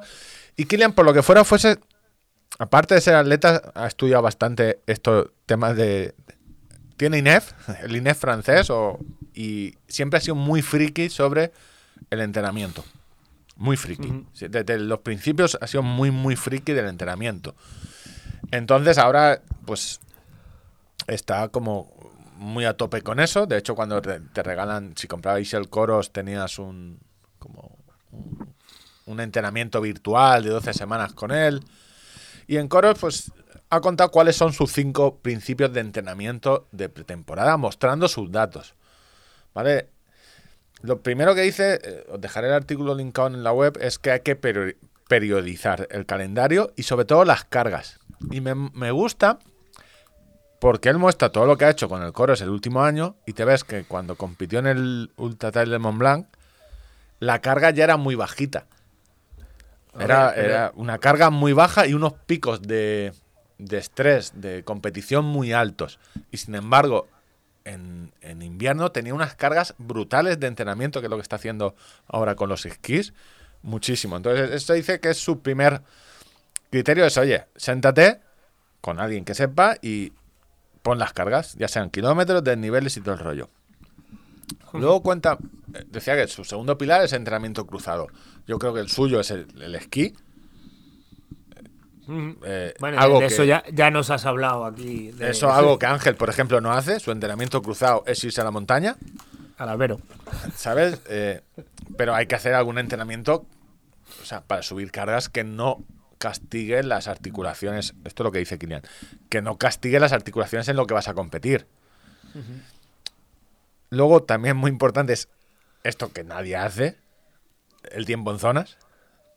El, el tener claro ese 80-20 cada vez eh, no sé si aún es menos, de decir, tienes que hacerlo todo, a unas cargas eh, de entrenamiento, unas zonas, tener claro que si tienes que entrenar en zona 1 o en zona 2, es zona 2, no irte siempre a- al intermedio, este zona 3, zona 4, donde estamos todos. Eh, todas las sesiones son a zona 3. Pues no, eso no sirve, está demostrado que no sirve. Yo, lo- si, si, si, mi, si mi yo de hace seis años descubriera los resultados que estoy teniendo ahora por cómo estoy corriendo ahora, fliparía Co- muchísimo. y O sea, con menos decir, kilómetros, Yo, eh. yo es que hago 50 kilómetros a la semana de media, no hago más. eh, por circunstancias, yo los fines de semana trabajo y no ahí tengo dos días menos y no puedo meter cinco Soy- días seguidos de entrenamiento. Soy de esto como eres ahora, eh, perdona, realizador. realizador, soy realizador de televisión. Entonces- Te realizo un programa, te realizo la entonces- comunión. la boda de tu prima. Pero, en- en- y a lo mejor, este, el- muchos de los kilómetros los hago corriendo a, a, a, a, a 3.30, a- a- o sea, a 5.35, 5.40, a 6. Cuando luego zona soy- 2 o incluso no soy si zona capaz, uno. soy ca- eh, luego soy capaz en competición de, de, de, pues eso, de, de correr cercano a 4 en un 10 kilómetros, ¿sabes? Y ahí viene la segunda cosa que los entrenadores deben, o él tiene en concreto, que es hablar de sesiones clave. Es decir, eh, hay mucho entrenamiento, saber que hay que trabajar a zonas bajas, y luego hay entrenamientos que eh, dices, este es el entrenamiento que me tiene que dar a mí la mejora. Tenerlo claro. Y luego lo otro que dice es lo de este podcast, que no hay que olvidar que esto es por, o sea, la mayoría lo hacemos por diversión. En el fondo, aunque busquemos perder peso, competir, todo lo que quieras, es tiempo libre donde te tienes que divertir. Porque si no te Ajá. diviertes, eh, no sé, si no eres profesional. Entonces, está bien porque, oye, en coros parece que le están dando un enfoque sobre más de, oye, este aparte de... bajar Didáctico, mo- ¿no? mo- montañas, este tipo es ha sido el mejor del mundo, o es el mejor del mundo, o de los mejores del mundo. Pero le mola mucho esto y tiene estudios y, y va contando. Y eso es lo que ha hecho Kilian estas semanas, por si no lo teníais perdido. No sé, supongo también habrá sacado a sus dos hijos a Bueno, pasear. eh, tam- también salió la semana pasada, creo que, que no iba a correr Cegama porque le va a pillar en el Himalaya pues haciendo cosas por allí. que no sé cómo habrá ido al Himalaya. Autostop. Eh, Bici. No, eh, en avión y él ya se autolimitó el tema de los viajes a uno a la... a un Everest. Yo también voy a un hacer solo un, Everest al un- año. no, no más. Eh, ya está, poco más de Kilian. Vamos a hacer, como esto es la segunda parte, pero un programa independiente, tenemos que volver a recordar La promoción y el dinerito. lo que. Pedir perras. Que está feo. siempre salimos. Está feo pedir, pero. Aquí yo, yo estoy toda la mañana, hoy no está pagado. Esto ya os digo que hoy no está pagado. Recordar, eh, si os suscribís al OnlyFans en Spotify, tendréis un episodio mensual. No sabemos si dentro de unos meses habrá más de un episodio mensual. En agosto sí que lo hicimos, hicimos dos. Si os suscribís en Twitch, al canal de Twitter Tira Larga, veréis las entrevistas que hacemos. Que ahora las intentamos hacer allí porque hay- queda mejor, está el chat y todo el rollo y podéis suscribiros y con la cuenta de Amazon Prime pues cada mes tenéis una suscripción gratuita que nos da a nosotros la mitad de lo que son 3,90 euros o podéis suscribiros con dinero. Y esta gente que se suscribe en Twitch o a OnlyFans pues nos descargamos el listado y Ángel cada mes hace un sorteo. Un sorteo donde elegimos a un ganador o varios y decimos quién no le ha tocado. Por lo que fuera fuese por, por el chiste. Y este mes pues sorteamos dos un par no claro es que esto se llama par de gafas dos pares de gafas no sería de la Sí, marca do- Bloops suministrada por nuestros amigos de Eso no es que Víctor haya eructado ni nada. no no O es sea, Bloops Bloops ni, le ha venido, ni le ha venido un reflujo. Bloops que no sería la primera vez Bloops. Pero tam- también te digo, menos reflujos que, que los que Bueno, le a Maltorres en su en, en el podcast que hace. Madre de Dios. Te voy a decir una cosa. A partir de ahora la vamos a llamar Blows. ¿Por qué has puesto una U que no hay una U? Sí, sí. Tú, tú la V es una U. Blows. Blows, sí. Y que es más fácil de pronunciar. Bloss. Bloss. Blows. Blues. Podemos que- ahora. Gafas Blobs. Con dosos. Somos fenomenales, Paco. Mola poner los dosos porque realmente si tienes una marca de gafas, yo ahora lo estoy mirando aquí en un Word, es como los dos ojos. ¿Sabes? Es... Y, claro, y luego tiene mucha relación con el running, porque hay un modelo que, dime una maratón, una de las mayores, donde eh, pudo correr por primera vez una mujer, una de las carreras con mayor atención mediática, mayor... eh, Villamanta, la Maratón Internacional de Villamanta. No tiene un modelo Blobs que se llame Villamanta, tiene un modelo que se llama Boston, que son las gafas pues de para todos los días. Igual puedes ir a la comunión de tu prima que correr 20 kilómetros con ellas. Ahora mismo las llevo puestas. No, yo las tengo aquí, no. A ver, eh, porque no hemos hecho tra- trabajo de investigación. Traducir ¿De quién es del José? letón. Vale. Si, en- si blobs del letón puede significar golpes. Pero también me Golpes. dice que, eh, que a lo mejor he dicho plops. Entonces, eh, no, lo sé. No mejor. Blobs meaning, porque. Eh, meaning. Sigue, sigue, sigue, sigue contando cómo No, son. que, te decía, las gafas estas están, pues, mm, las típicas Hawkers que tuvimos ese boom hace unos años, pero además están, eh, tiene cuatro ventanillas en la parte superior para facilitar el- la ventilación y no se empañan con facilidad haciendo deporte. Yo he corrido bastante ya con ellas y la verdad no es que yo no tanto. Van a ser mis chicas para todo. Para conducir también las he utilizado, etcétera. Por cierto, estuvimos hablando la semana pasada de las fotocromáticas de- del otro modelo, la, la, la semana pasada. como, como hilo. Hace cinco minutos. El modelo, el modelo- sigue- sigamos con la ficción. Sigamos con la ficción. Que hablábamos que es fotocromático, que va cambiando de eh, Bueno, de literalmente dijimos que es, se ponen negras como lo- los huevos de un grillo. los cojones de un grillo. Los cojones de un Por grillo. utilizar terminación, terminología técnica. Eh, hay que advertir que, por ejemplo, no te sirven para conducir, porque tus propios cristales del coche eh, ya tienen un filtro. eh, Vamos a este, ¿cómo, te has, cómo te has sacado este? A ver, este dato, ¿cómo te ha llegado al me, me intriga muchísimo cómo te ha llegado este dato al cerebro que no te ha llegado hace una hora. ¿Qué momento se te activa esa neurona? Cuéntame, cuéntame, eh, porque cuéntame yo más. he, no. he tenido en el mundo de la gafa fotocromática. Sí, sí, yo sé que tú. Este, mío- entrepener, entrepener, eh, que es. eh, entonces, entonces conozco muy bien el producto y, y se da esas circunstancias. O sea, quiero decir, no valen de chicas para todo, por, las otras sí, porque ya va- eh, está opacada, y te, pero claro, pues, para estar dentro de o en entornos de- con, po- con poca luz no te van a servir. Pero la fotocromática da esa verdad. El coche ya lleva su propio filtro, no se te van a oscurecer y es como si no, como si no llevase gafas. No te van a valer. Sin embargo, una vez que sale el coche, ya pues son perfectas para el deporte outdoor. O sea, para digo, grabar eh, cicli- consi- consignas terraplanistas de conspiranoicas dentro del coche, eh, no. O sea, No porque se te ven los ojos. se te ven los Se te ojos. ven los ojos. se ven. Entonces, pero sin embargo, salida a las 6 de la tarde de bicicleta con sol intenso, mm, eh, está opacada, tu vista va protegida del viento, de los mojitos, etcétera. eh, llega la noche, tienes que encender la luz de la bicicleta, la lente se aclara y te, y te, te valen. Esto, eh, te realmente son sigue la- protegiendo por- la vista, ¿sabes? La- cuando, se te, cuando se te hace de noche, de día. Son las gafas para cuando se te hacen de noche, de día. Es, es esa- sí. la gafa perfecta. Bueno, la cuestión que sorteamos a final de mes eh, dos pares, unas Flandes y unas Boston, a un agraciado benefactor de este podcast. Así que suscribiros. eh, escucharéis los OnlyFans de Spotify o podréis ver en Twitch pues sin anuncio y bueno y ayudáis a que esto siga. Seguimos. Eh, estamos muy agradecidos por, por bueno, todo ese dinero por que el nos dinero, dais. por el dinero muchísimo. Y síganos para nuestro Por próximo likes, podcast de videojuegos. ¿Cómo era? Eh, Ha nacido, ¿Y qué nombre le pondríamos? no, tenemos, si lo hemos dicho hace media hora. ¿cómo Videojuego, puedes videojuego mal. videojuegos mal, videojuegos mal. Hay que registrarlo. Videojuegos mal.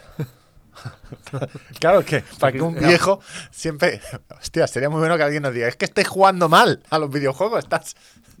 Bueno, dejemos eh, futuro en el futuro y nos centramos en, en el. en- bueno, iba a decir el Ángel Gabilondo, no. Justo el Ángel Gabilondo. Tablo de atletismo del de montaña El un otro minutito. Gabilondo, el, el hermano, el hermano periodista.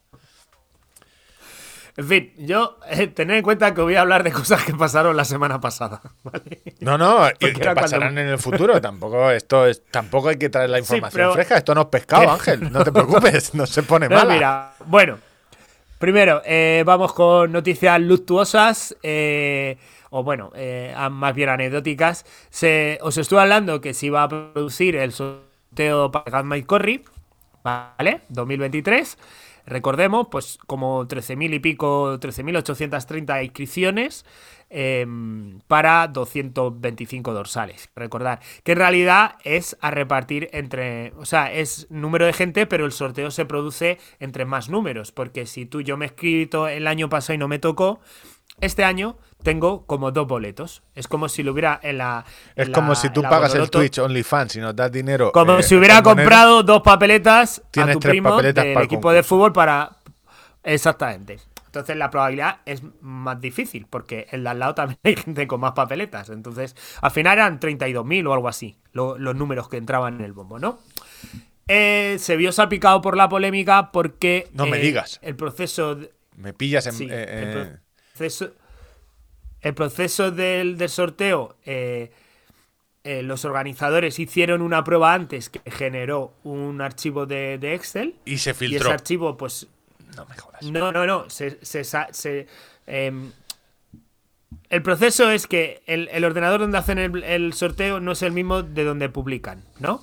Y para llevarlo lo llevaron en un, en un pendrive. Y la persona se hizo el sorteo en directo, se vieron los números, etcétera. Es un poco enrevesado, pero es así. O sea, esto. A ver, es sí, sí, yo entiendo que hay una, un ordenador donde se hace el sorteo, eso te da un Excel eh, y alguien pone Y un ese. Excel y con se hizo un sorteo pincho- de, se hizo un sorteo de prueba antes. ¿No? Entiendo. Exacto. Entonces, ¿qué, o sea, eh, no hay dudas sobre. Las personas normales no tenemos dudas. Digo las personas normales porque hay gente también que ahora. Bueno, si queréis, os vais a la publicación de Cegama del Facebook donde hablan de todo esto y veis la gente cómo habla, ¿no? Pero vamos a ver, ¿qué pasó? Que, que al pasa final que- se publicó primero el listado malo. Se publicó, se hizo público el listado de prueba eh, que la organización había hecho pues horas antes para comprobar que todo Por funcionaba. eso hay que poner siempre los. em, los informáticos lo saben. eh, eh, listado, prueba, mal, no publicar. Antonio, fíjate bien. eh, punto, punto XLS. Bueno, bueno, defi- bueno definitivo 4. Y claro, nosotros, bueno, definitivo, fin 4, aprobado, jefe, ok, eh, revisión 7. Esto es Y lo entonces, pues, eh, lo, de, lo del meme este de la señora levantando los brazos y luego con cara de. de- de- Mucha gente que le, le pasó de manera inicial. Madre mía, cuando uno vaya. pues, no- no- Esto, ¿sabes cuándo va a pasar? Esto va a pasar hoy, es sábado, mañana, domingo, en Villamanta. Un, un corredor que ha ido a- eh, con toda su ilusión allí a Villamanta y coge la bolsa del corredor y dice, hostia, cómo pesa. Y no es que pesara, es que estaba enganchada, ¿sabes? Eh, y luego final- Eh, Eso se es, corrió. esa ilusión de. Se corrió. La, la semana pasada tuvimos la Gran Canaria, que es una carrera que se que se lleva a cabo en la isla de, Gran Canaria, como su Gran Canaria ya igual el naming ya iba dando algún, algún- alguna pista, porque hay algunas que dices, ¿dónde cojones se corre esto? Claro, no, sabes exactamente. Eh, y bueno, al final vino una corredora americana eh, que es probablemente la, la más grande de, de la historia, eh, Courtney Daywater, os lo voy a decir mal todas las veces, y, y ganó. O sea, mm, fue una de las... Bueno, noticia no noticia, porque bueno, eh, quedó en, en el top 10, quedó séptima de la carrera, creo recordar. Sí, sí, muy, bien, Eh, muy bien recordado. Y, y eso, em, les han hecho controles antidopaje después de, de lo que estuvimos hablando en el, en el programa anterior. Eh, y luego, en una de las carreras, eh, no recuerdo cuál, eh, no sé si en la, en la promo, starter, da- da- date cuenta que tienen de distancia maratón la Advanced, tienen la Gran Canaria, que son 126 kilómetros, En 128. una que no es la larga, tampoco, tampoco, tampoco vamos a ir al, al detalle. Esto es pero información. que, que buscaros en las redes sociales de Traga Canaria, llegan dos corredores al sprint, un español y un polaco. Y pues bueno, había otros corredores eh, andarines, más bien, unos senderistas, llegando a la meta y de alguna manera pues eh, se puede entender que entorpeció un poco la, llegada español de Alex.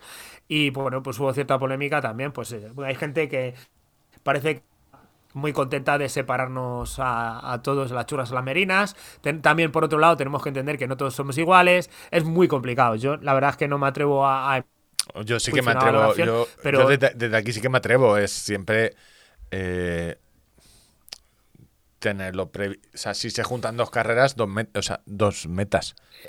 Yo, como speaker, hay veces que es muy complicado. Eh, sí, o las dos metas, claro, si tienen medios y todo esto, estoy seguro que Gran Canaria tiene medios para hacer lo que le dé la gana. Pero en otro tipo de car eh, es muy complicado. O sea, eh, te pongo 100 También te digo, peregrinos, conviven en entorpe- bicicletas. eh, co- entorpecer corriendo en bici. O sea, joder, ¿cuánta gente había para no dejarte pasar? No sé. no, que- eran dos personas pues que, que entraban caminando y pues celebrando que habían llegado a meta, como tienen que hacer cualquier deportista popular, pero nadie Si les no, avisó. ya te ni- digo, ni- si, ni- no le, si no le has ganado esto, de- excusa, apart- excusas.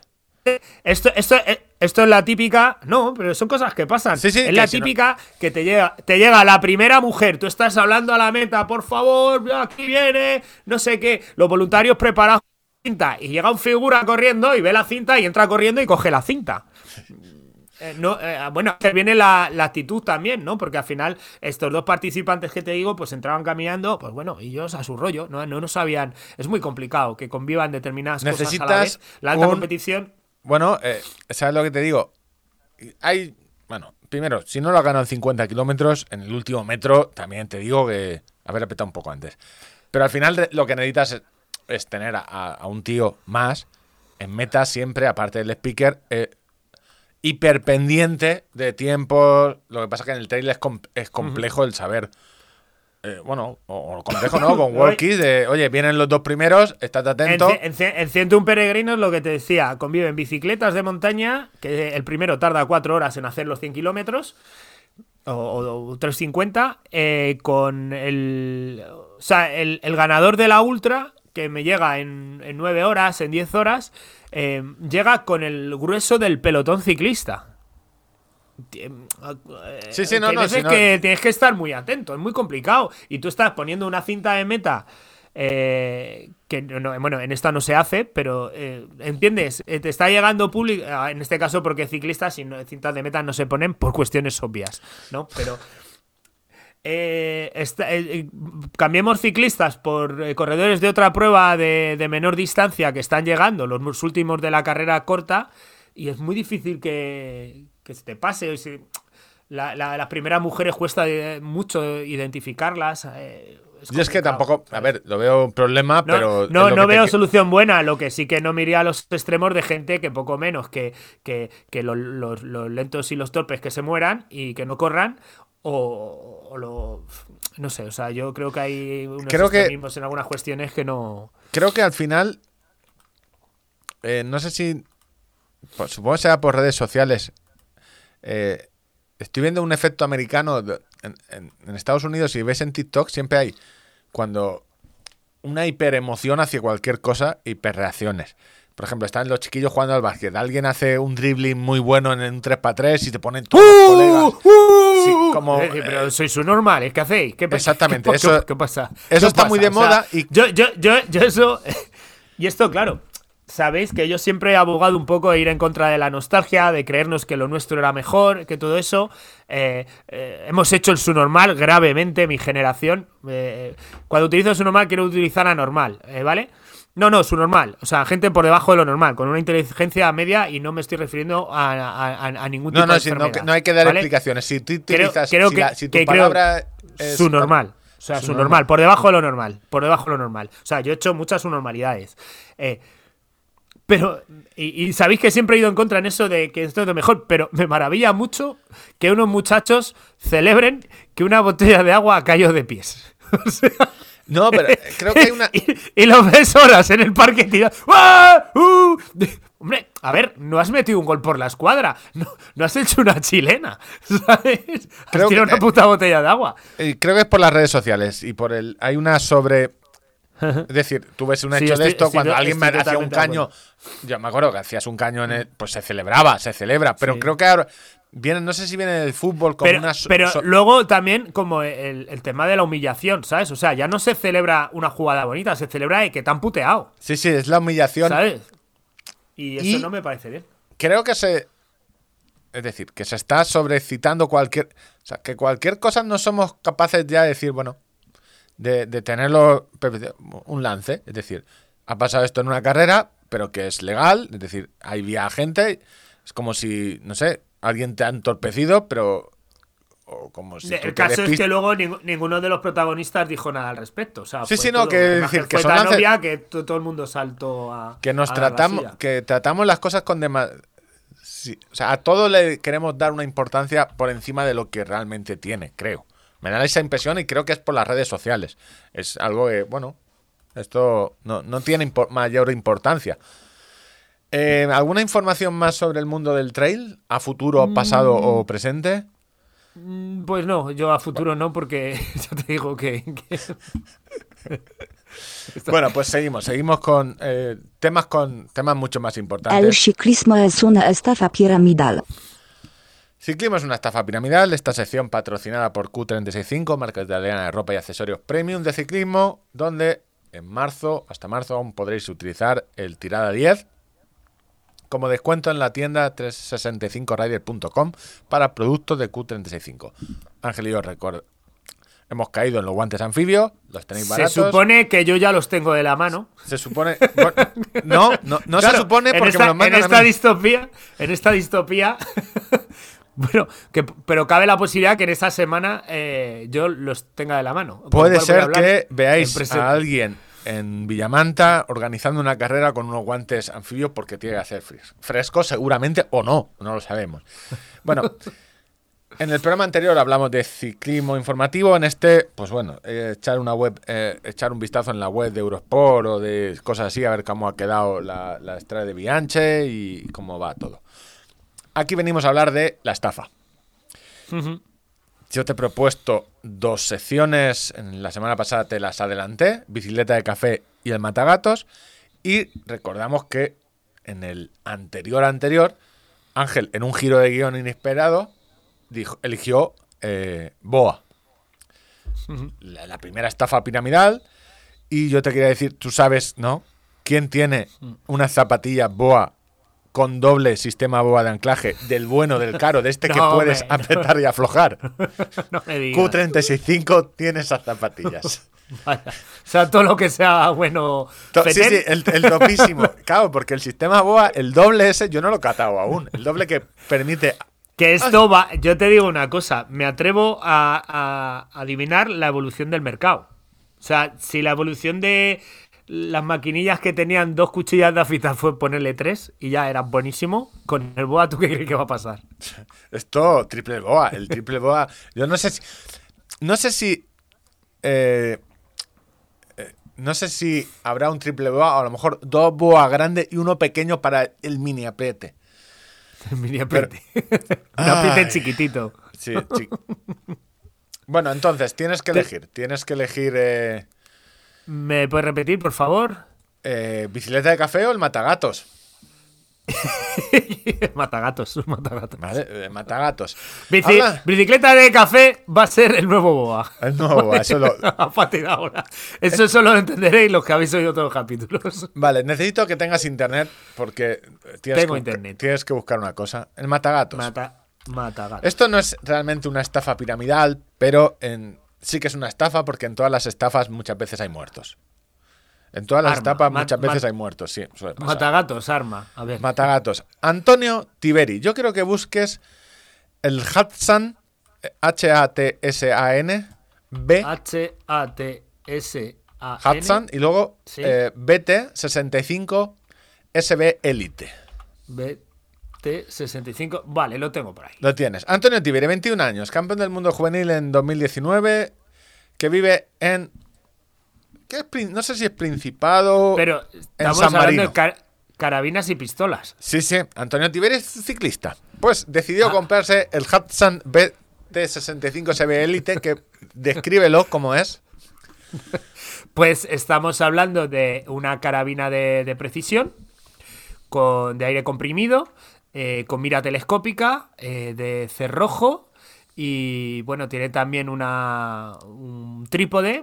Un, eh, un rifle, o sea, lo que deberíamos decir, soy francotirador, bueno, pero con, con perdigones. Con, ba- con balines, con balines Con del balines. cuatro y medio. Pues a- Hay, a- versi- hay versión del 5 y medio, ojo.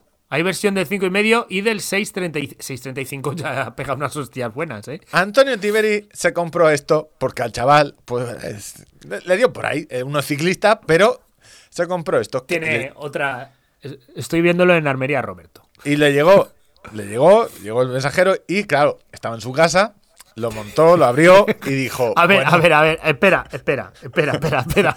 Yo, yo, vamos a recopilar los datos que tenemos. Me has dado a elegir entre una sección que se llama el Matagatos y me está contando que no, no quiero yo atarcado de No, manera no, no, precipitada, ¿no? Aquí no hay... No quiero yo precipitarme en el juicio.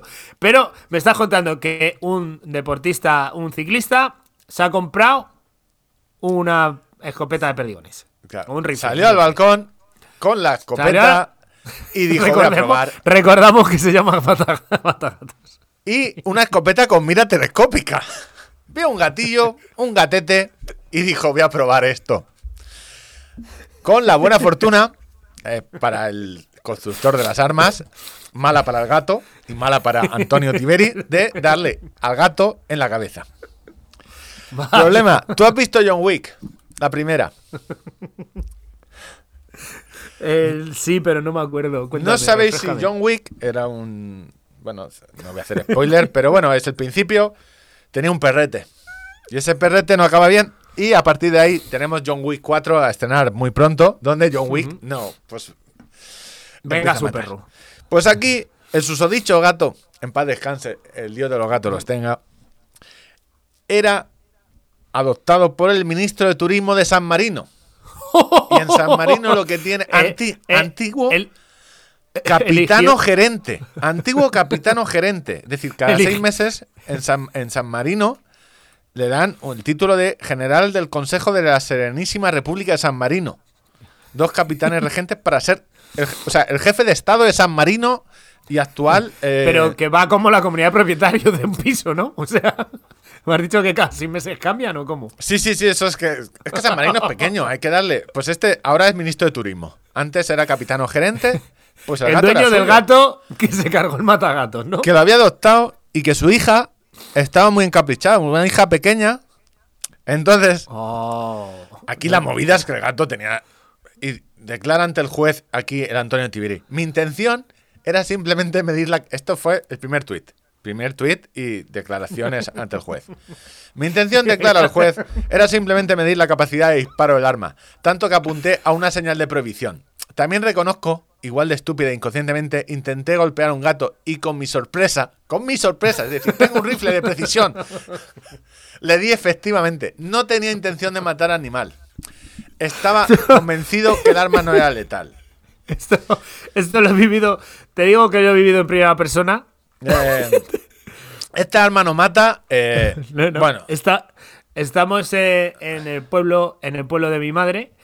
Y allí eh, yo le llamaba el tío Ventura, pero en realidad era tío de mi madre, era hermano de mi abuela. Eh, es guardia civil retirado y tenía una perdigones de esta, ¿no? Y te voy a contar el día donde mi tío Ventura mató a David Bisbal, que, que era el jocoso nombre con el cual había bautizado a los gatos de la colonia que acudía a comer a su jardín. Y es- situándose Bisbal aproximadamente a unos 70 metros de nuestras personas, de nuestra, de nuestra posición, eh, mi tío Ventura dijo, mira, le, le voy a dar un susto. pues esto lo. Hostia, a ver si- a ver si- Con tanto infortunio que atinó a darle eh, en pues eh, prácticamente la zona de, de pectoral donde el perdigón eh, pues provocó eh, daños incompatibles con la vida Y del con- con felino. Y un susto. Y claro, que- que no y te- todo, no esto, todo, digamos esto, que- un ni- todo esto un niño de 8 años viendo cómo acaban de matar a un gato. que parecía Juego de Tronos versión. y me dice, no, dice, no le ha asustado, se ha quedado dormido, ¿sabes? Del susto se ha quedado dormido. Claro, es que se ha asustado tanto que se ha quedado dormido. Pues Es este como fue- yo asistí al asesinato de David Bisbal. Pues Antonio Tiberi es tu tío. eh, con la excusa de no he tirado a darle. O sea, no, le he tirado a dar, pero no a matarlo. Ahora, eh, esto ha salido en redes sociales. eh, con su. eh, I deeply, deeply regret eh, mis asquerosas, shameful o desagradables acciones. eh, hice algo tremendamente estúpido e irresponsable. Quiero. eh, y no me digas que para una que mata un gato. y ahora va a ser Antonio Tiberi el matagatos. Este es- Lo tenía en noticias, pero como no tenía ningún. Me sale fatal reírme de. de, de Claro, tú es que pone que le has animal, matado al gato a- al capitano, es capitano gerente de San Marino. ¿Sabes? Es que. tío. Luego es que encima eligió al gato equivocado. Sí. No, pero esto es lo que. A ver, que- eh, no hay que elegir, no hay que matar gatos. No, no, es verdad, sí, eso lo iba a decir. No hay que matar gatos. Esto que quede constancia, 4.000 pavos le ha costado. Estamos. 4.000 pavos, pues que se 4.000 joda. pavos Me y- Me alegro mucho. Sí, pero la tontería. Esto entra dentro de eh, la ley de protección animal, que ya en Europa más o menos son todas iguales. Si esta gilipollez, si tú por lo que sea has tenido un accidente de tráfico y ya tienes una pena de no sé qué, era pena hasta dos años Va- de cárcel. va- es decir, vas para cuatro. adentro. O sea, te puedes. Esto te puede. Una gilipollez de esta te puede joder. Al gato la jodió la y luego, vida, claro, tío, no, al gato le ha jodido la vida, literal. Pero claro, luego tú con qué cara de vergüenza te Ahora vas plantas. al pelotón, al pelotón, la- mira, no, no. no te- Se ha- se ha escapado el no, pero ponte que vas preso, ¿no? Vas allí, estás ahí en el penal, entras. Eh, claro, encima, pues una persona muy probablemente, yo no, no lo he visto como es el Antonio Este, con una, con una presencia física eh, potente, ¿no? Que va, escuchimizado. Y están, este a- y están allí. Están 50 allí. kilos. Ma, un caramelito, ¿no? Un caramelito. Asesinato Entonces, entonces, tú, tú llegas allí, ¿con qué cojones le dices a, a, a- a robadores, a, ladrones, estafadores, violadores? eh, que, que tú por qué estás aquí? Asesinato en primer grado. Homicidio. claro, no, no digas que ha matado a un gato porque se te mueren de la risa. Asesinato en primer grado con Espera, alevosía. no, no, venga, hombre, en serio. Venga, va, en serio, cuéntanos, en confianza. Que sí, que, que he matado el gato del capitán y. Asesinato primer grado. eh, intento de. eh, siempre puedes. A ver, si, si este fuera primo tuyo, le mandé un mensaje al primer ministro. Hostia. Sí, Sí. sí, en plan mafia. Yo De- le mandé un conmigo, mensaje conmigo, claro. conmigo no se juega. Conmigo no se juega. Le maté al gato y le dije, la siguiente vas tú. Eso ya te puedes. luego te puedes meter más años por agravante, pero. no, hay que- no, me- por, la, por la amenaza de muerte. Tú no puedes ir ahí a primera de. No, es que me compré una ca- carabina de No, estas no, y he matado a un gato y que nada más. Sin querer, que yo no quería matar. Solo quería asustarlo, pero se ve que lo- los gatos se asustan tanto que se mueren. Eh, bueno, y hasta Pues aquí la hasta- estafa piramidal. Ahora creo que llevamos 95 minutos, una hora y media. Tengo una, una new del pasado. No sé si tirar de correr sin tener ni idea o eh, tirar de cacharros. Porque me acaban de joder la vida. Vaya, bueno, no me han jodido tanto. Eh, está la Eh, cosa cara, ¿eh? Cacharros, cacharros. Cacharros. Sí, Si sí. dejamos el correr sin tener ni idea Sí, para. sí, lo guardamos. Vale, entonces me tengo que ir a cacharros porque ahora tenemos. eh, Los cacharros de premaratón. Y me ahorro el audio que iba a grabar para el programa anterior. Es decir, si en el programa anterior escuchasteis que se iba a poner un audio, no se va a poner. Bueno, Garmin acaba de lanzar lo que todo el mundo ya sabía porque una web de surf de no sé dónde lo publicó. Sus dos nuevos relojes, Forerunner 965 y Forerunner 265 y 265S. Forerunner para corredores, 265, 265S, dos tallas. Buenas noticias, tienen pantalla AMOLED todos. Malas noticias, 499 pavos el 265. Que no, es un reloj para corredores y para triatletas. Pero 499 euros. Yo lo que os digo, esto es como lo que os contaba Ángel de los cor- de los mapas a color. Que uno con, con un track, siguiendo un track con una pantalla blanca detrás, seguía. Y tú con una pantalla eh, MIP eh, de memoria en píxel retroiluminada, pues vas tirando hasta que pruebas la AMOLED. Si no la pruebas, puedes ver feliz. La pruebas, pues oye, todo se ve más reluciente. Qué cabrones. Estos cabrones. Que es yo, que- yo intuyo que para los que tenemos previcia eh, acabaremos valorándolo mucho en el futuro. No Han sacado dos, dos tallas, 42 y 46 milímetros. eh, colores, uno negro gris del 265, uno blanco. No sé por qué siguen sacando correos. No entiendo muy bien la, la gama de colores. Han sacado el típico verde Garmin.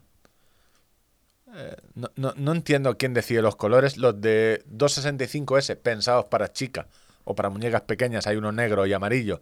luego uno blanco un poco más bonito y uno color, esto es coral. Blanco y, tur- blanco y turquesa y luego... Y luego del 965, el 965 ahora es el tope gama.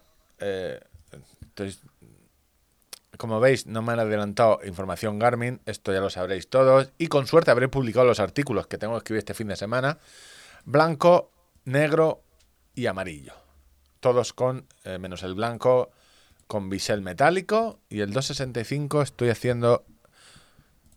mm, material del bisel polímero reforzado por fibra. Aquí hay una duda que yo tengo y que me han sacado la duda. Especificaciones, polímero reforzado con fibra. Esto es un Forerunner 265. No tengo muy claro el por qué lo han sacado. Teniendo el 255 relativamente eh, joven. No sé si lleva un año en el mercado. Eh, pero bueno, no hay ofertas. Es un relojazo, 300, 350 euros. O sea, han sacado una versión AMOLED, pero no la han sacado como antes que había dos prem- un premium de running, que era el, el 6. Este debería ser el 665 si hubiese tenido bisel metálico. Pero no entiendo muy bien por qué no lo han hecho un 6, no lo han llamado 665. No entiendo muy bien este modelo, es decir, es un 255 con o sea, sin bisel metálico, no es premium, para eso ya tienes el, el 975 de 649 euros. Ahora, es quizá lo más barato con pantalla AMOLED más que un Epix, y le han puesto el bisel metálico, con lo cual dices tú, ¿para qué quiero eh, bisel? Un, eh, un Fénix. un, ¿no? un- eh, ¿Para qué quiero un Fénix teniendo esto a 649, nuevo, recién salido, especificaciones, pantalla de 1,4 pulgadas más grande que la del Epix? No entiendo nada.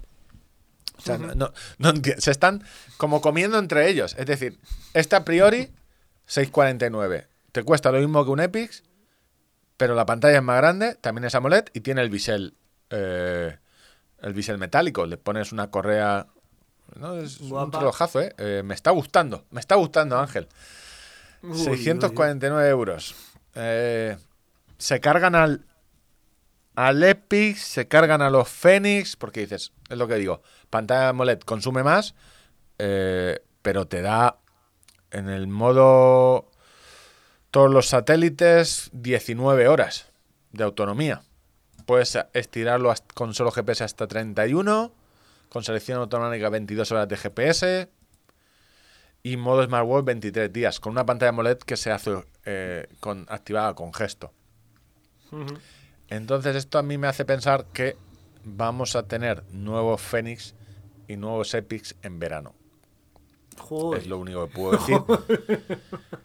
Lo escuchó primero en tirada. Seguramente porque, eh, es decir, ya dan amortizada la serie esa, con la cual la serie 7 pasará a, oye, descuentos, esto va a ser eh, la maravilla nueva del, durante seis meses, pero claro, un Forerunner no puede eclipsar a los Fénix, que es de donde se saca dinero Garmin. Entonces, seguramente en época del Ultratel del Mont Blanc, como otras veces, se presentará algo.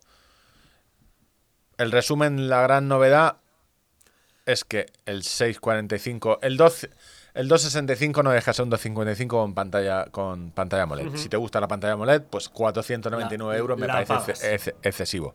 Este 645, 665 me está gustando porque tiene la pantalla del de tamaño grande del 6X.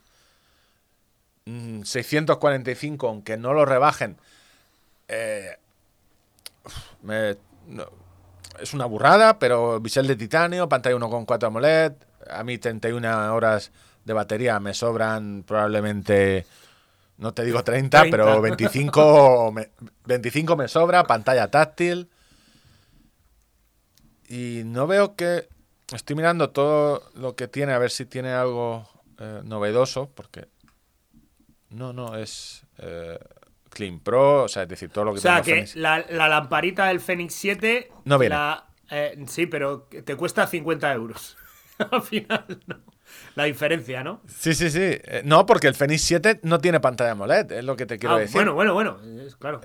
Es que entonces dices, ¿para qué me compro un Fenix 7? Porque tiene lámpara. Porque tiene mucha más autonomía, pero es que realmente gente que haga carreras de 40 horas, eh, las hay, pero son muchos menos. Pero hay más gente que, hace, que no hace carreras de 40, e- de 40 horas. Y teniendo en cuenta que, aún así, este modelo, en cualquier avituallamiento de una carrera, lo pones a cargar eh, los 15 minutos que está. O sea, estos relojes se cargan cada. En hora y media larga, lo tienes cargado. Entonces, dos cargas de 15 minutos mientras te tomas la papilla esta de Maurten de, de bicarbonato, tío, estás poco mala. Lo que más te apetece. Es lo que más te apetece. Vienes de correr, ponme ahí unas gachas de bicarbonato. Entonces, eh, me acabo de enamorar. Eh, En directo, además. En directo. Es, hemos hecho sí, porque tocaba un correr sin tener ni idea, pero. A ver de dónde saco Actualidad manda. Actualidad, actualidad manda. manda. Vendo, vendo ese SX eh, a buen precio. ¿En cuánto lo venderías? Ya por buscarte un poco aquí en el mercado nacional. Hay- hay- gente que eh, te está escuchando aprovechar- gente, gente que sabe que ha tenido muy poquito uso. Además, o sea, lo de, lo de poco el kilometraje bajo, eso es Esto me lo garantizado. cambiaron siempre, siempre, siempre en garaje, ¿eh? Esto como los Siempre- coches.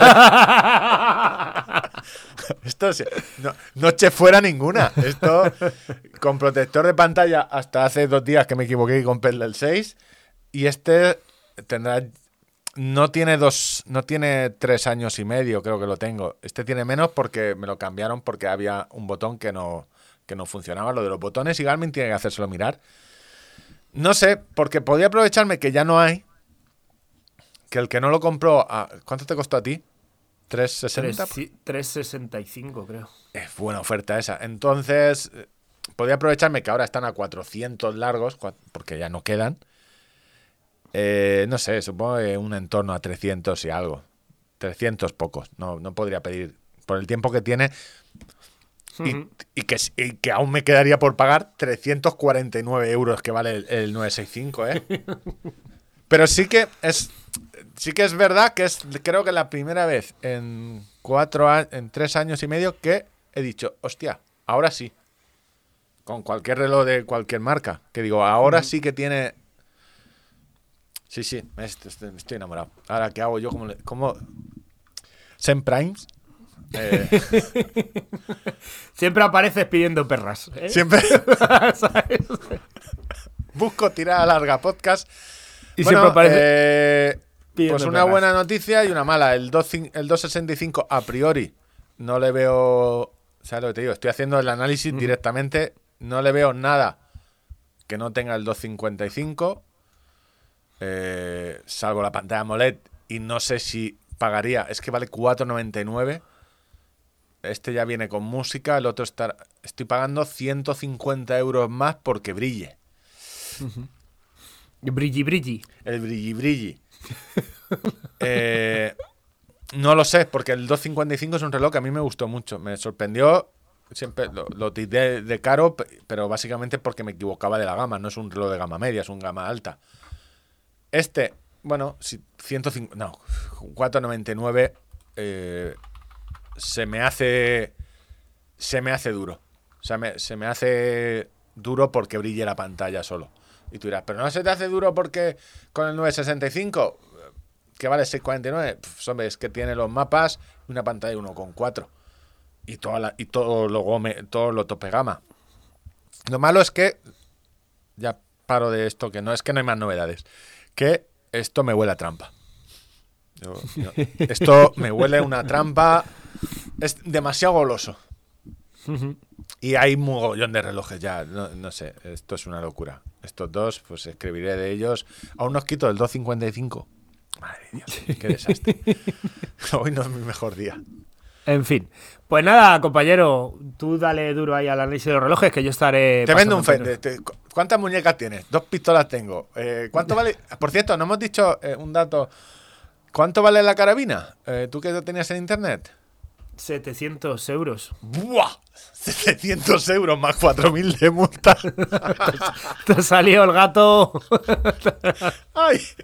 Y no se la hayan requisado, claro. ¡Ay! 700 euros.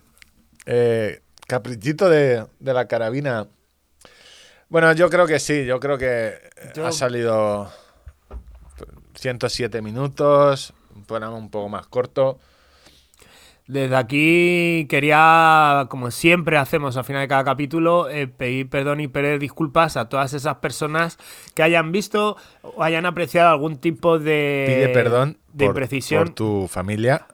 Eh, Eh, familia, no iba, iba a decir familia de asesinos, pero, pero no es un asesinato, fue un... En el fondo solo quería pegarle un susto. un pero claro, accidente, un accidente. ¿cuánta gente, cuánto ante la policía habrá habido gente que, si yo solo quería pegarle un susto, hostia, pues se te ha ido el susto, está muerto. O sea, eso, Ta- ta- se te ha ido, pero vamos. Eh, pues nada, a todas las personas que hayan visto que hayamos dado alguna inconcreción, algún dato erróneo, etcétera, a todas esas personas les mandamos un fuerte abrazo, les pedimos disculpas y de verdad el abrazo es de corazón porque vemos que lo, que lo, ne- lo necesitáis. Y nada, también a las asociaciones protectoras de gatos que si en algún momento ha aparecido que nos hemos reído, mofado de que hayan asesinado a un animal, no nos hace ni puñetera gracia. no, no, no, no, y menos a un gato. Si me dijeras otros animales que no me caen bien, ¿sabes? Sí, Eh, no, pero somos, somos cat lovers los dos. Yo he tenido sí. gato durante 12 años, 13 años. Los perros, eh, a los perros estos que los que llaman eh, no- tranquilo que solo quiere jugar o no te preocupes, no hace nada, esos perros. Yo, mi, mi día a día es pegarme con perros. O sea, todo- todo- todo- Hostia, el Santi Es que Millán, su- de, su- el suena- Santi Millán de Villamanta. suena fatal, pero es que es así, ¿no? Salgo a correr y cuando no me encuentro perros de pastores sueltos por ahí, me encuentro una finca abierta. Eh, el otro día, dos mastines se salieron de un rebaño de ovejas que tenían vallado y me tuve que liar allá a voces y a pedradas con ellos. Los mastines, no los veía yo tan fieros. Los veía yo no, escucha, escucha, yo del mundo de los perros, el mastín es prácticamente el que menos miedo me da. Es Por eso te digo que los tengo- El que, el que más presencia tiene, pero es un perro territorial que si tú respetas su espacio, en principio no tiene. Pero que esos dos se vinieron ya, claro. Yo encima voy con la perra, que también atrae problemas. Ah, Eh, ahí está la perra en celo. Es que vamos, No, no, vamos, vamos. eh. esto, esto te pedirían dirían, es que la vistes así, vas, luego no te quejes. En fin. es que vas provocando, Ángel. Tiene. O sea, que yo al final mi día a día es tener encontronazos con perros por ahí sueltos de, de los que no hacen nada. En la última broma de que no hacen nada, le abrieron el pecho a Duna a 8 centímetros, ¿sabes? No, no, hace, no haciendo nada. Eh, pues. En fin. En fin. Pero que te digo que es que sonaba de que, que mi vida a día es ir pegándome con perros y es que es, es la verdad, o sea, no, no he exagerado ni un ápice. O sea, yo de, de cada tres días que, campo- que salgo a campo abierto, eh, en casi dos tengo problemas. Por cierto, no, hablando de esto, es- no hemos puesto título al, al ninguno de los, de- Me pego con perros. Me pego con perros también. Matagatos, matagatos. Mata. Por un gato. Fuera que mata un gato. Eh, bueno, eh, programas hechos. eh, Chicos, chicas, muchísimas gracias por vuestro dinero, por vuestra atención y por vuestros likes y por vuestros comentarios en iVoox que nos llenan de orgullo, satisfacción y luego yo voy al banco y lo monetizo. Lo monetiza, sí, eso, eh, uno de comisión. Esperemos que este, es- hemos pagado 17 euros para que suene mejor. No sé si será posible, pero bueno, eh, nada, eh, que vaya bien. Hasta luego. Hasta luego, chao.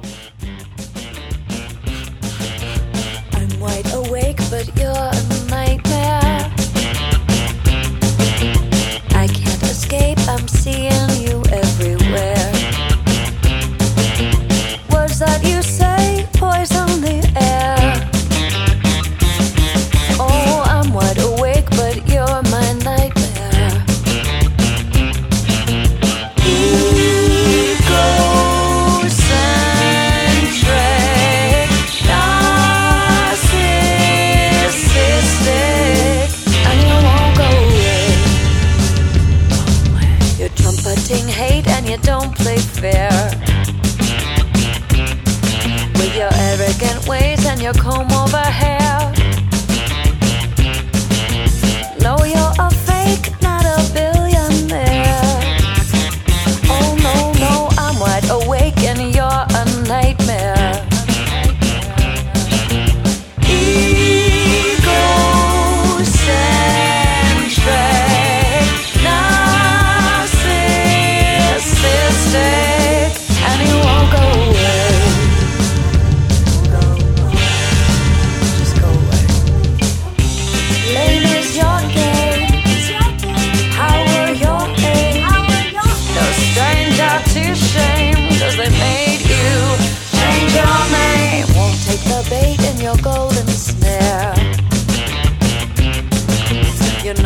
Take more than the lion's share.